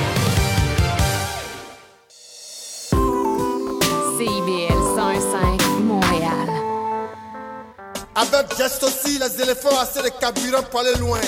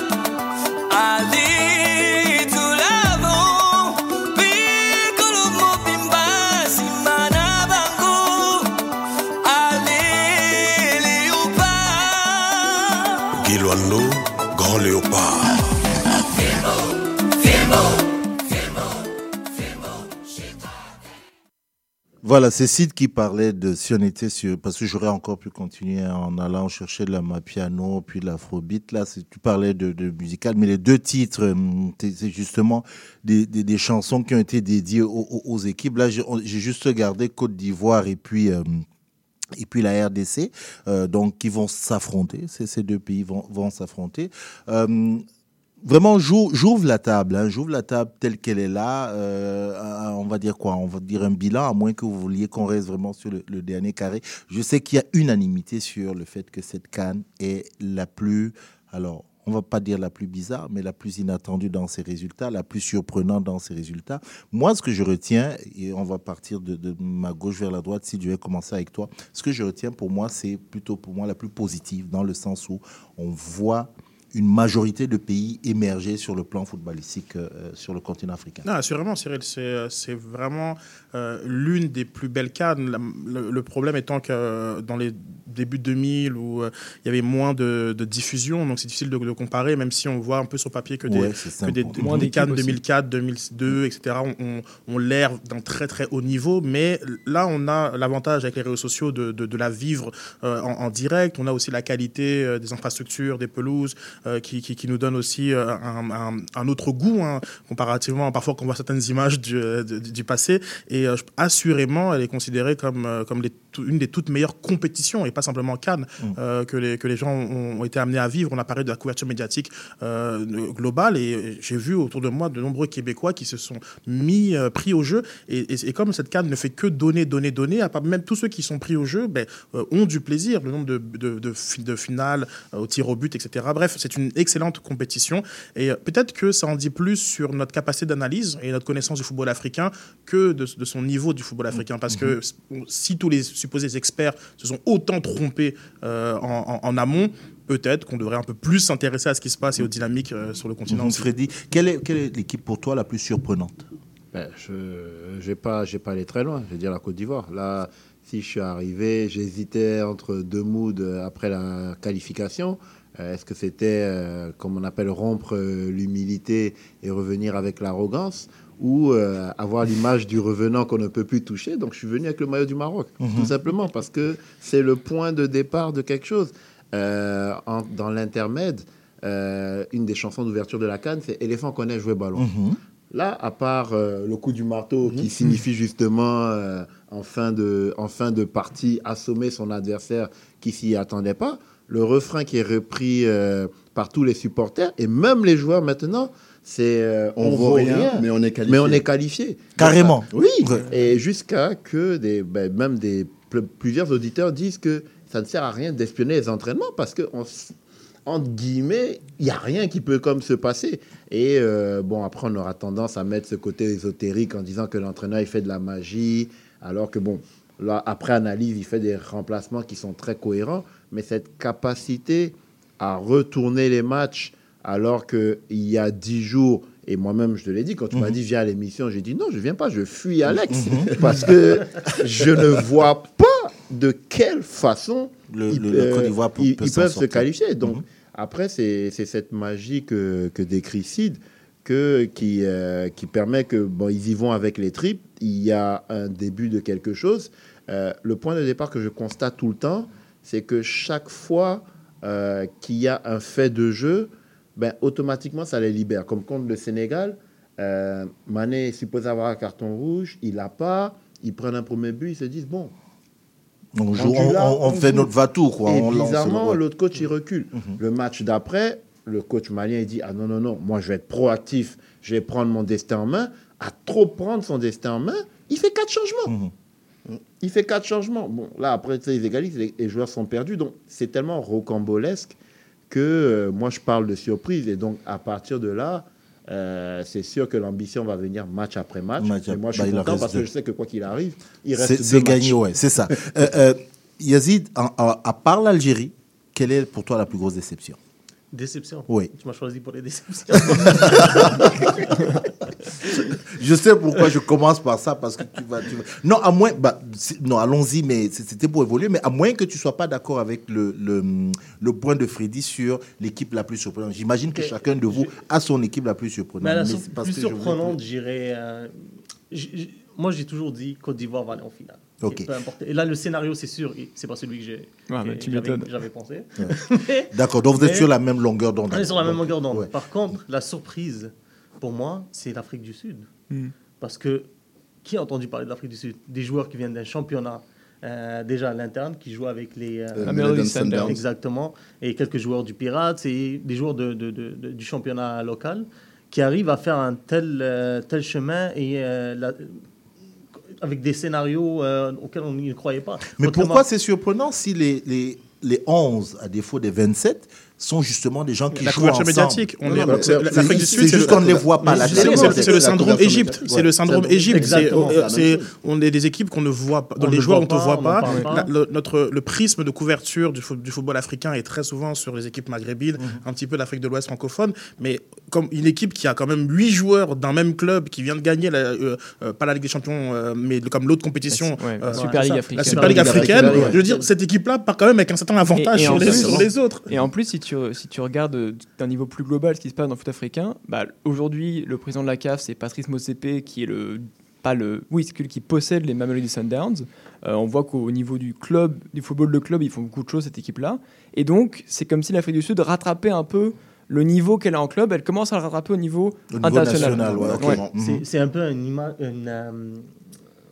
euh, l'image que l'Afrique du Sud veut lancer. C'est que, regardez, on- il faut investir dans le local si vous voulez Ouais. avancer. Moi, pour moi, c'est ça. Et j'espère qu'ils vont se rendre en finale. Ouais. Mais il y a un tr- il y, a un truc que vous oubliez tous, hein, mais c'est l'entraîneur, euh, l'entraîneur de l'Afrique du Sud, c'est le même qui a pris le Cameroun en 2017 Hugo avec Bross, euh, ouais. 11 Exactement. morceaux de bois et qui vous a fait gagner la, Ouais, la, coupe. Ouais. Donc euh, il faut mettre en, en- en avant la dimension tactique qu'il a amenée, parce que si on regarde l'Afrique du Sud, c'est une équipe qui est structurée, c'est une, une équipe qui est capable de défendre, Très une versatile. très versatile, et Ouais. puis qui a des, qui a des, des super joueurs, des Persito et compagnie, qui font des différences. Mhm. Mais pour revenir à ce que Freddy disait aussi, c'est vraiment, pour moi, l'équipe qui m'épate le plus, c'est la Côte d'Ivoire. Parce que souvent, Mm. on dit, moi je trouve que ça amène vers de l'irrationnel, parce que la Côte d'Ivoire était aux Ouais. portes de l'enfer. Et quand tu arrives au port de l'enfer, tu es au bord de la mort, à la fin tu n'as plus peur. Là, la, la Côte d'Ivoire, ils jouent sans peur, sans crainte. Ils tentent, ils font pas mal de choses. Et aussi, il faut mettre du crédit à Emer Faye, comme il a dit, qui a mis euh, Jean-Michel Seri, qui Il a fait des choix forts. Le, le- le- le coach. euh, le, le adjoint, nouveau ouais. coach qui a remplacé Gassé, il a mis Jean-Michel euh, Seri, il a mis euh, Kosonou, malheureusement le dernier match qui a pris les cartons rouges, mais le, le match contre le Sénégal, là, il a éteint beaucoup de beaucoup De de- joueurs. d'attaquants. Mhm. Et puis voilà. Mais, garde la parole, Alex, sur. euh, bah, tu, tu parlais du Sénégal. Euh, son élimination conforte ou confirme cette idée selon laquelle aucune équipe euh, vainqueur de la Cannes aujourd'hui ne, ne gagne deux fois successivement. La Depuis un moment, cette fameuse malédiction. Exactement, mais que ça soit en Cannes, que ça soit en Copa América, que ça soit en Coupe du Monde, c'est- exactement la même chose. Aucune équipe n'arrive à gagner. Donc, ça, ça, ça- il y a- il y a quoi Du moins, il y a longtemps, l'Égypte l'a même fait. en Coupe d'Asie, Même- c'est dur. Et même même en Coupe Même d'Asie, c'est dur. Ouais. Et pour revenir à l'élimination, admettons, du Sénégal, je trouve que la Côte d'Ivoire a sorti une masterclass. Après les cinq premières minutes, ils étaient genre la tête sous l'eau, mais au bout de 20 minutes, 30 minutes, la, la Côte d'Ivoire a même dominé le Sénégal. Et à la fin, je trouve que, comme il s'appelle euh, Aliou Cissé, il a joué un peu plus la peur, la, la certitude, au lieu de- d'enfoncer le clou, parce que tu as... euh, tu le Maroc joues- a fait pareil aussi. Exactement. Ouais. Tu joues contre une équipe qui est en manque de confiance, Hmm. il faut leur rentrer dedans. Moi, je suis d'accord avec toi. Je trouve que cette défaite euh, du Sénégal est plus euh, à mettre, euh, comment dire, pas de la faute forcément l'UCC parce que c'est le football et il y a des choses qui se passent et tout ça. Mais on voit qu'il marque très tôt, que on voit sur les images du match que l'UCC fait signe à ses joueurs de calmer le jeu. Donc on, on comprend l'idée un peu de laisser le ballon à Côte d'Ivoire, mais pourquoi laisser le ballon à une équipe qui euh, doit, tu vois, si elle garde le ballon, elle peut se remettre un peu la tête à l'endroit, elle peut essayer de reprendre confiance en elle, alors que comme tu disais Alex à l'instant, euh, tu viens de leur mettre un but à la quatrième minute Imagine-toi à la place des défenseurs ivoiriens, t'as un mec qui arrive paf pour te prendre le ballon dès que tu essaies de faire quelque chose, c'est là que tu t'écroules. Mais bah, heureusement pour eux, c'est là que c'est encore irrationnel, hein, c'est que heureusement pour eux, leurs adversaires, et même le Mali, les ont laissés en fait euh, en vie. Quoi. Mais, sans rentrer dans les détails techniques des matchs, je, veux vous garder un peu dans les grands, entre guillemets, les grandes lignes. Je n'entends pas, aucun de vous ne me cite le Cap Vert, l'Angola, qui pour moi sont des équipes qui Non, mais parce que c'est N'étant pas un technicien du Oui. foot, mais je veux dire de les voir à ce niveau-là et le football qu'elles ont procuré, pour moi, c'est les révélations. C'est ce- juste qu'on était en train de parler du dernier carré. Ouais. Mais si on, si on est en train de. Parce que là, on parlait Oui, non, je- voulais élargir Ah, de manière- Si on- Dernier Si on élargit, Ouais. par exemple, le Cap Vert, moi, c'est une équipe qui m'a fait plaisir à voir jouer, dans le sens où c'est des gens qui jouent sans peur. Des attaquants qui tentent des dribbles, qui tentent des phases de jeu, des 1-2, des 1-2-3, des dribbles ou quoi que ce soit. L'Angola aussi. Mais ça dit beau. quoi sur leur football? Ça dit quoi sur leur- le niveau de, de leur football? Qui arrive on a, C'est la canne. Mhm. Je dire qu'on vienne sans peur ou pas, c'est la canne. On sait que ça, ça se joue, c'est- c'est une compétition difficile, Mhm. mais ça dit aussi peut-être que ce football-là est en train de. Je sais pas, est-ce Oui, que c'est- c'est un trouve problème de Lorsqu'on travaille, lorsqu'on travaille bien, on a des résultats. Et ce qui se passe, c'est Ouais. qu'il y, a, euh, il y a un peu deux phénomènes en foot des nations. Il y a des nations qui ont des, des énormes bassins de- démographiques dans lesquels ils peuvent s'appuyer. Il y a toute la difficulté de choisir les, les bons joueurs. Parce qu'à tout- tout- toutes les, tous les rassemblements, on peut comme, discuter en concurrence de plusieurs joueurs. Et à, à- à l'autre inverse, il y a des nations qui n'ont pas un gros bassin, qui pourrait effectivement être un désavantage. Mais en même temps, à force de travailler avec les mêmes joueurs et, et avoir une forme de continuité dans ce, dans ce bassin-là, on est capable, lorsqu'on lorsqu'on se donne le temps, de mettre en place des projets de jeu qui sont cohérents. Et, et- et généralement, ce qu'on voit maintenant de plus en plus, genre comme dans le football africain, c'est ces, euh, ce- ce- ces petites équipes, ces, petites nations qui travaillent avec un bassin, qui sont, il y a autour au moins 15, 15 joueurs similaires. Et on est capable de mettre en place des projets de jeu très, très cohérents. Maintenant, ça en prend un peu plus aussi pour, euh, pour, euh, pour réussir.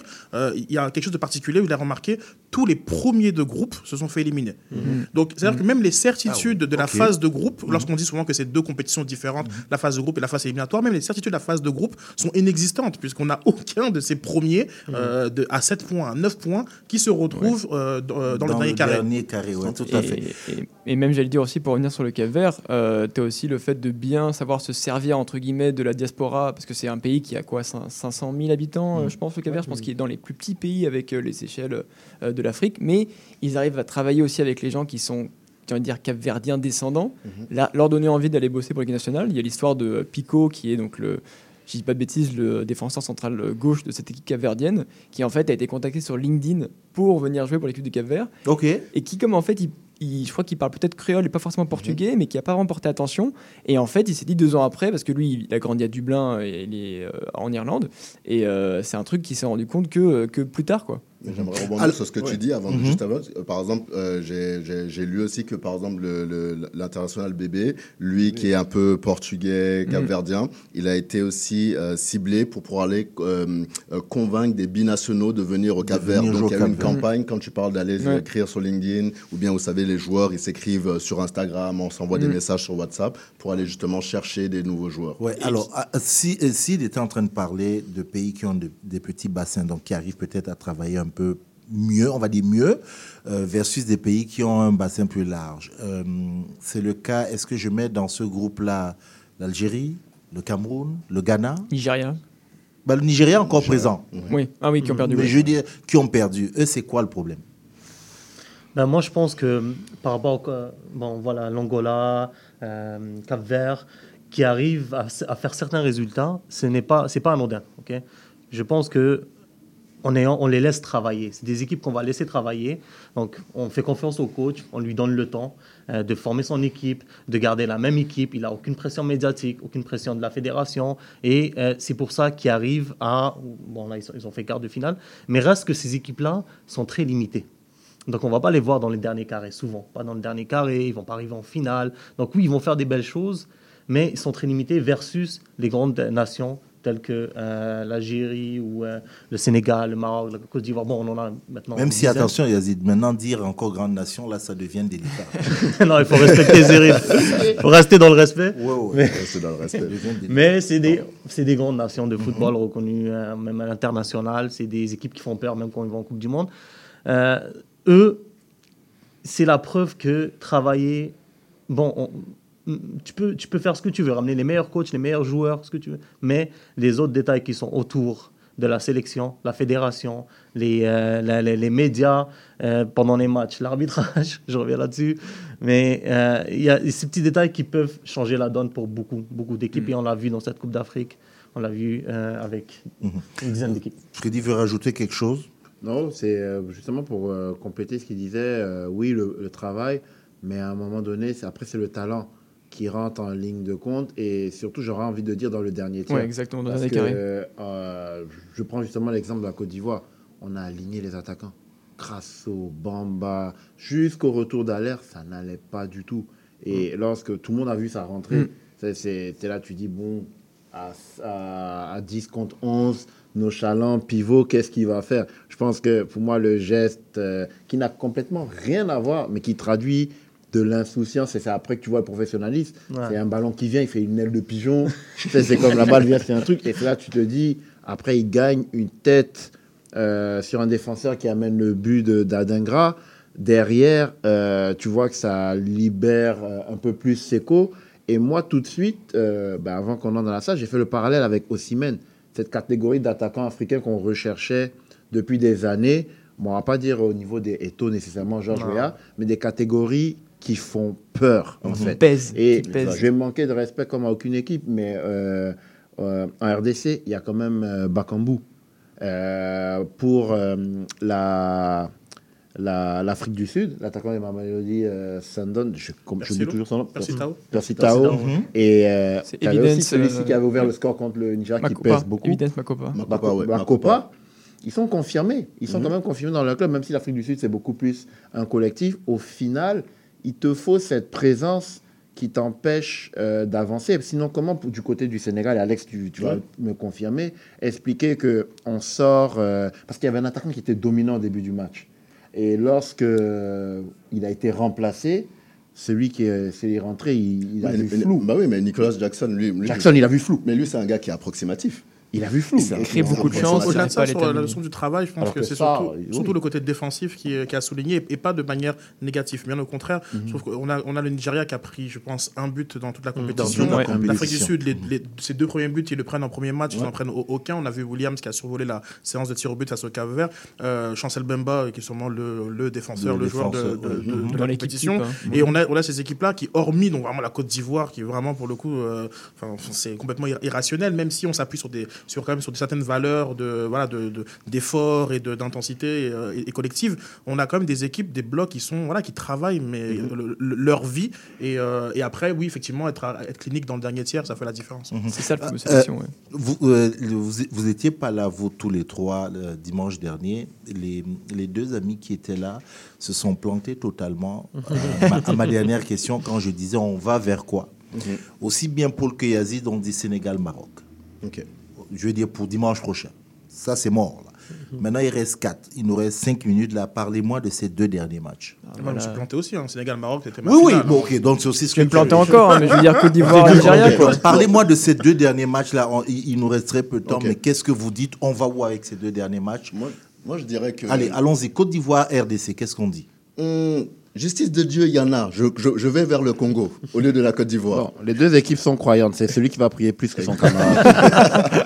Après, sur le, non, mais sérieux, sur le plan du foot, vous voyez quoi? Moi, je vois quand même la Côte En fait, d'Ivoire. j'ai l'impression que, d'Ivoire. à force de voir toutes ces surprises, vous, vous n'osez plus. Ok, vous- je, non, mais je, je veux dire, je vois la Côte d'Ivoire pourquoi? Parce que euh, on en a parlé, la Côte d'Ivoire, en fait, leur avantage, leur chance, c'est que les adversaires les ont jamais vraiment tués. Ils ont souvent pris un but, mais ils ont jamais pris deux, trois buts à la suite qui auraient pu vraiment C'est le- vrai qu'ils ont les achever.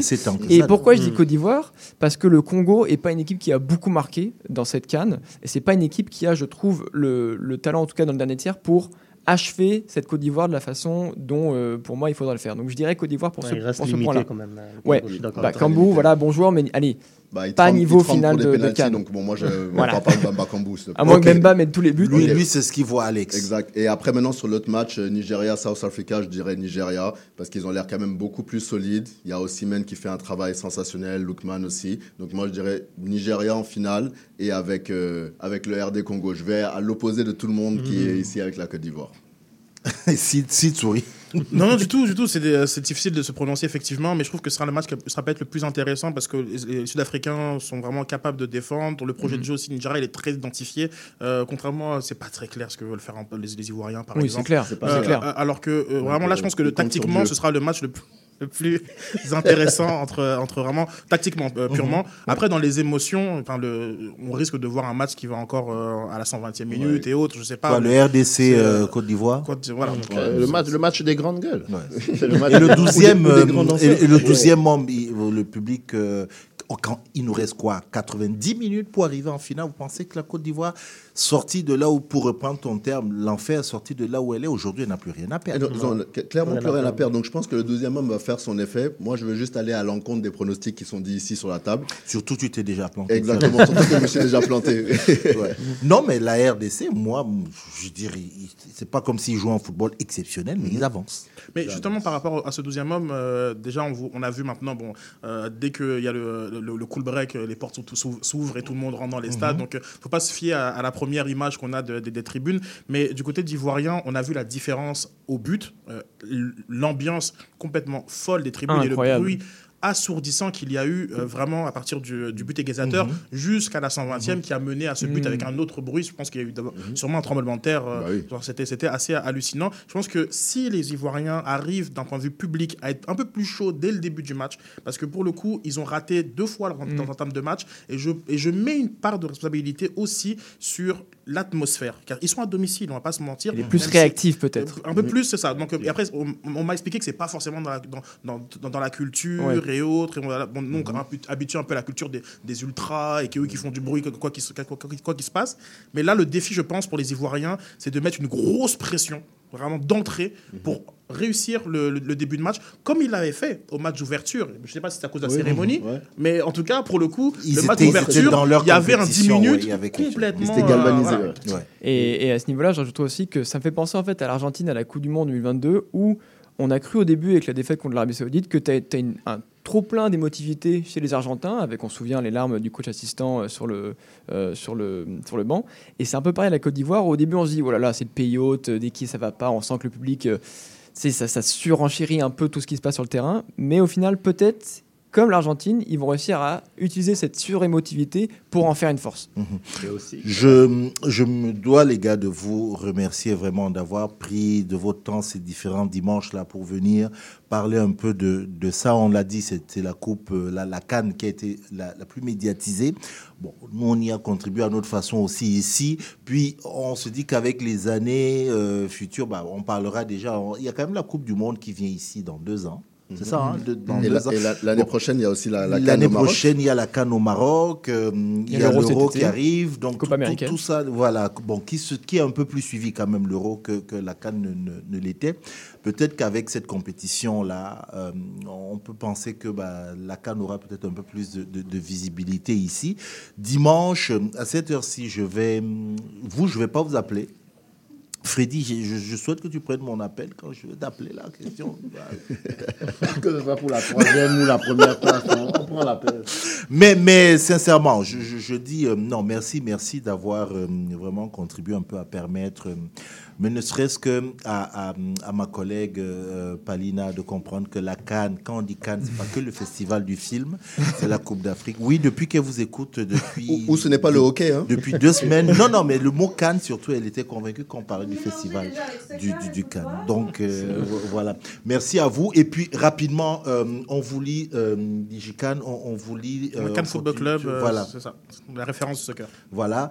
Euh, comme le- je, je trouve l'arbitre très, très calme. Euh, Non, non, c'est le, c'est le algérien, c'est pas, la- c'est pas grave. il est- il est très calme. Mais merci à vous. Et puis, C'est vraiment. aussi contractuel à, à- à gérer. Du coup, à c'est- gérer. Exactement. À, à l'occasion, euh, ça me ferait énormément plaisir de vous retrouver ici autour de, de ce, euh, de ce micro. Merci à vous encore. Et puis, comme on dit, bonne finale euh, dans une semaine. Merci, Merci, merci, à tous, euh, merci à merci. tous. C'est sur cette musique-là, justement, qu'on va se, se séparer. Je remercie encore euh, Euh, ben, D'abord, euh, Adrien Louis-Jean du festival euh, euh, au Noir. Et puis Vibi et l'idole que vous retrouvez le 9 et 10 au Macord. C'est bien ça? Voilà. Oui, Sarah aussi. Et puis Sarah Bergeron, merci. Merci Palina et Malia, merci. On se retrouve la semaine prochaine. Merci Léo. Mon nom est Cyril Ekwala. Au revoir. Bonne semaine.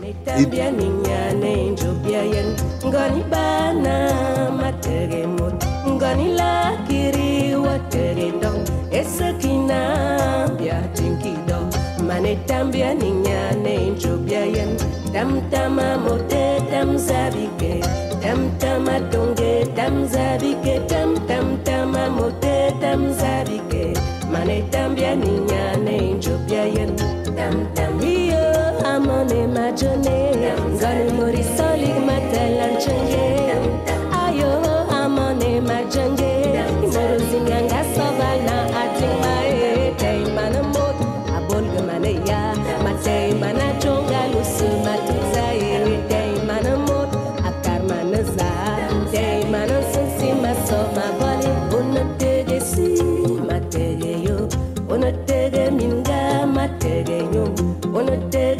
chang materendong manitambia ninyana enjopia yen ngoni bana mategemot ngoni lakiri wategendong esakina biatinkido manitambia ninyana enjopia yen tamtama mote tamzabike tamtama tonge tamzabike tamtamtama mote tamzabike tam, tam, tam, tam, tam, tam, tam, tam,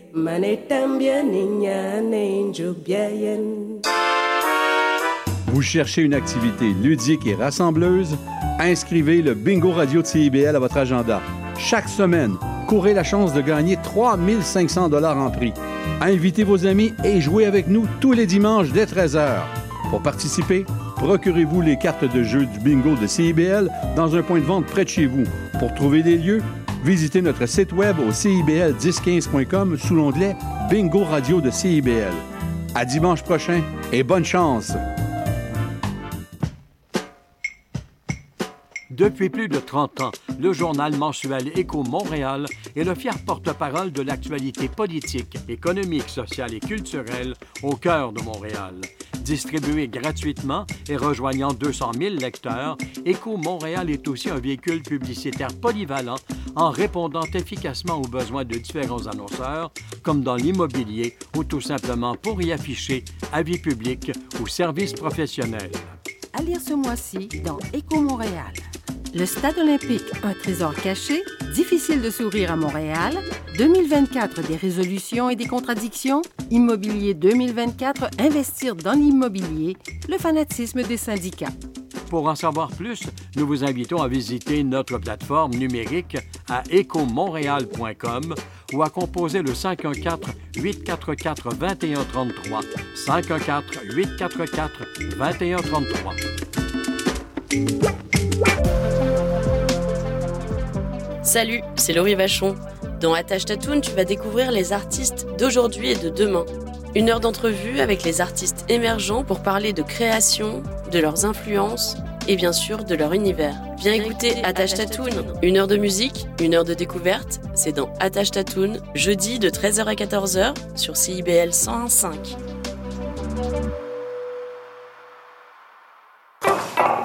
Ah, la bouffe! Sophie Ginou et Gilles Dameneux mettent la table pour vous servir tout ce qui se passe dans l'industrie. Au menu, les chefs, les artisans, les producteurs, les initiatives alimentaires, tous les développements autour du mouvement vegan, les solutions au gaspillage, découverte des produits locaux, les tendances et les événements à venir. Plaisir gourmand. Tous les mardis, 18h. CIBL, au cœur de la bouffe. CIBL 1015 Montréal. Chers auditeurs, chères auditrices, bienvenue à l'affaire et dans le train de cette semaine et on se fait plaisir avec une petite sélection musicale personnelle, des coups de cœur, des choses que j'aime beaucoup beaucoup et des choses que j'ai écoutées dernièrement. On commence avec Maz,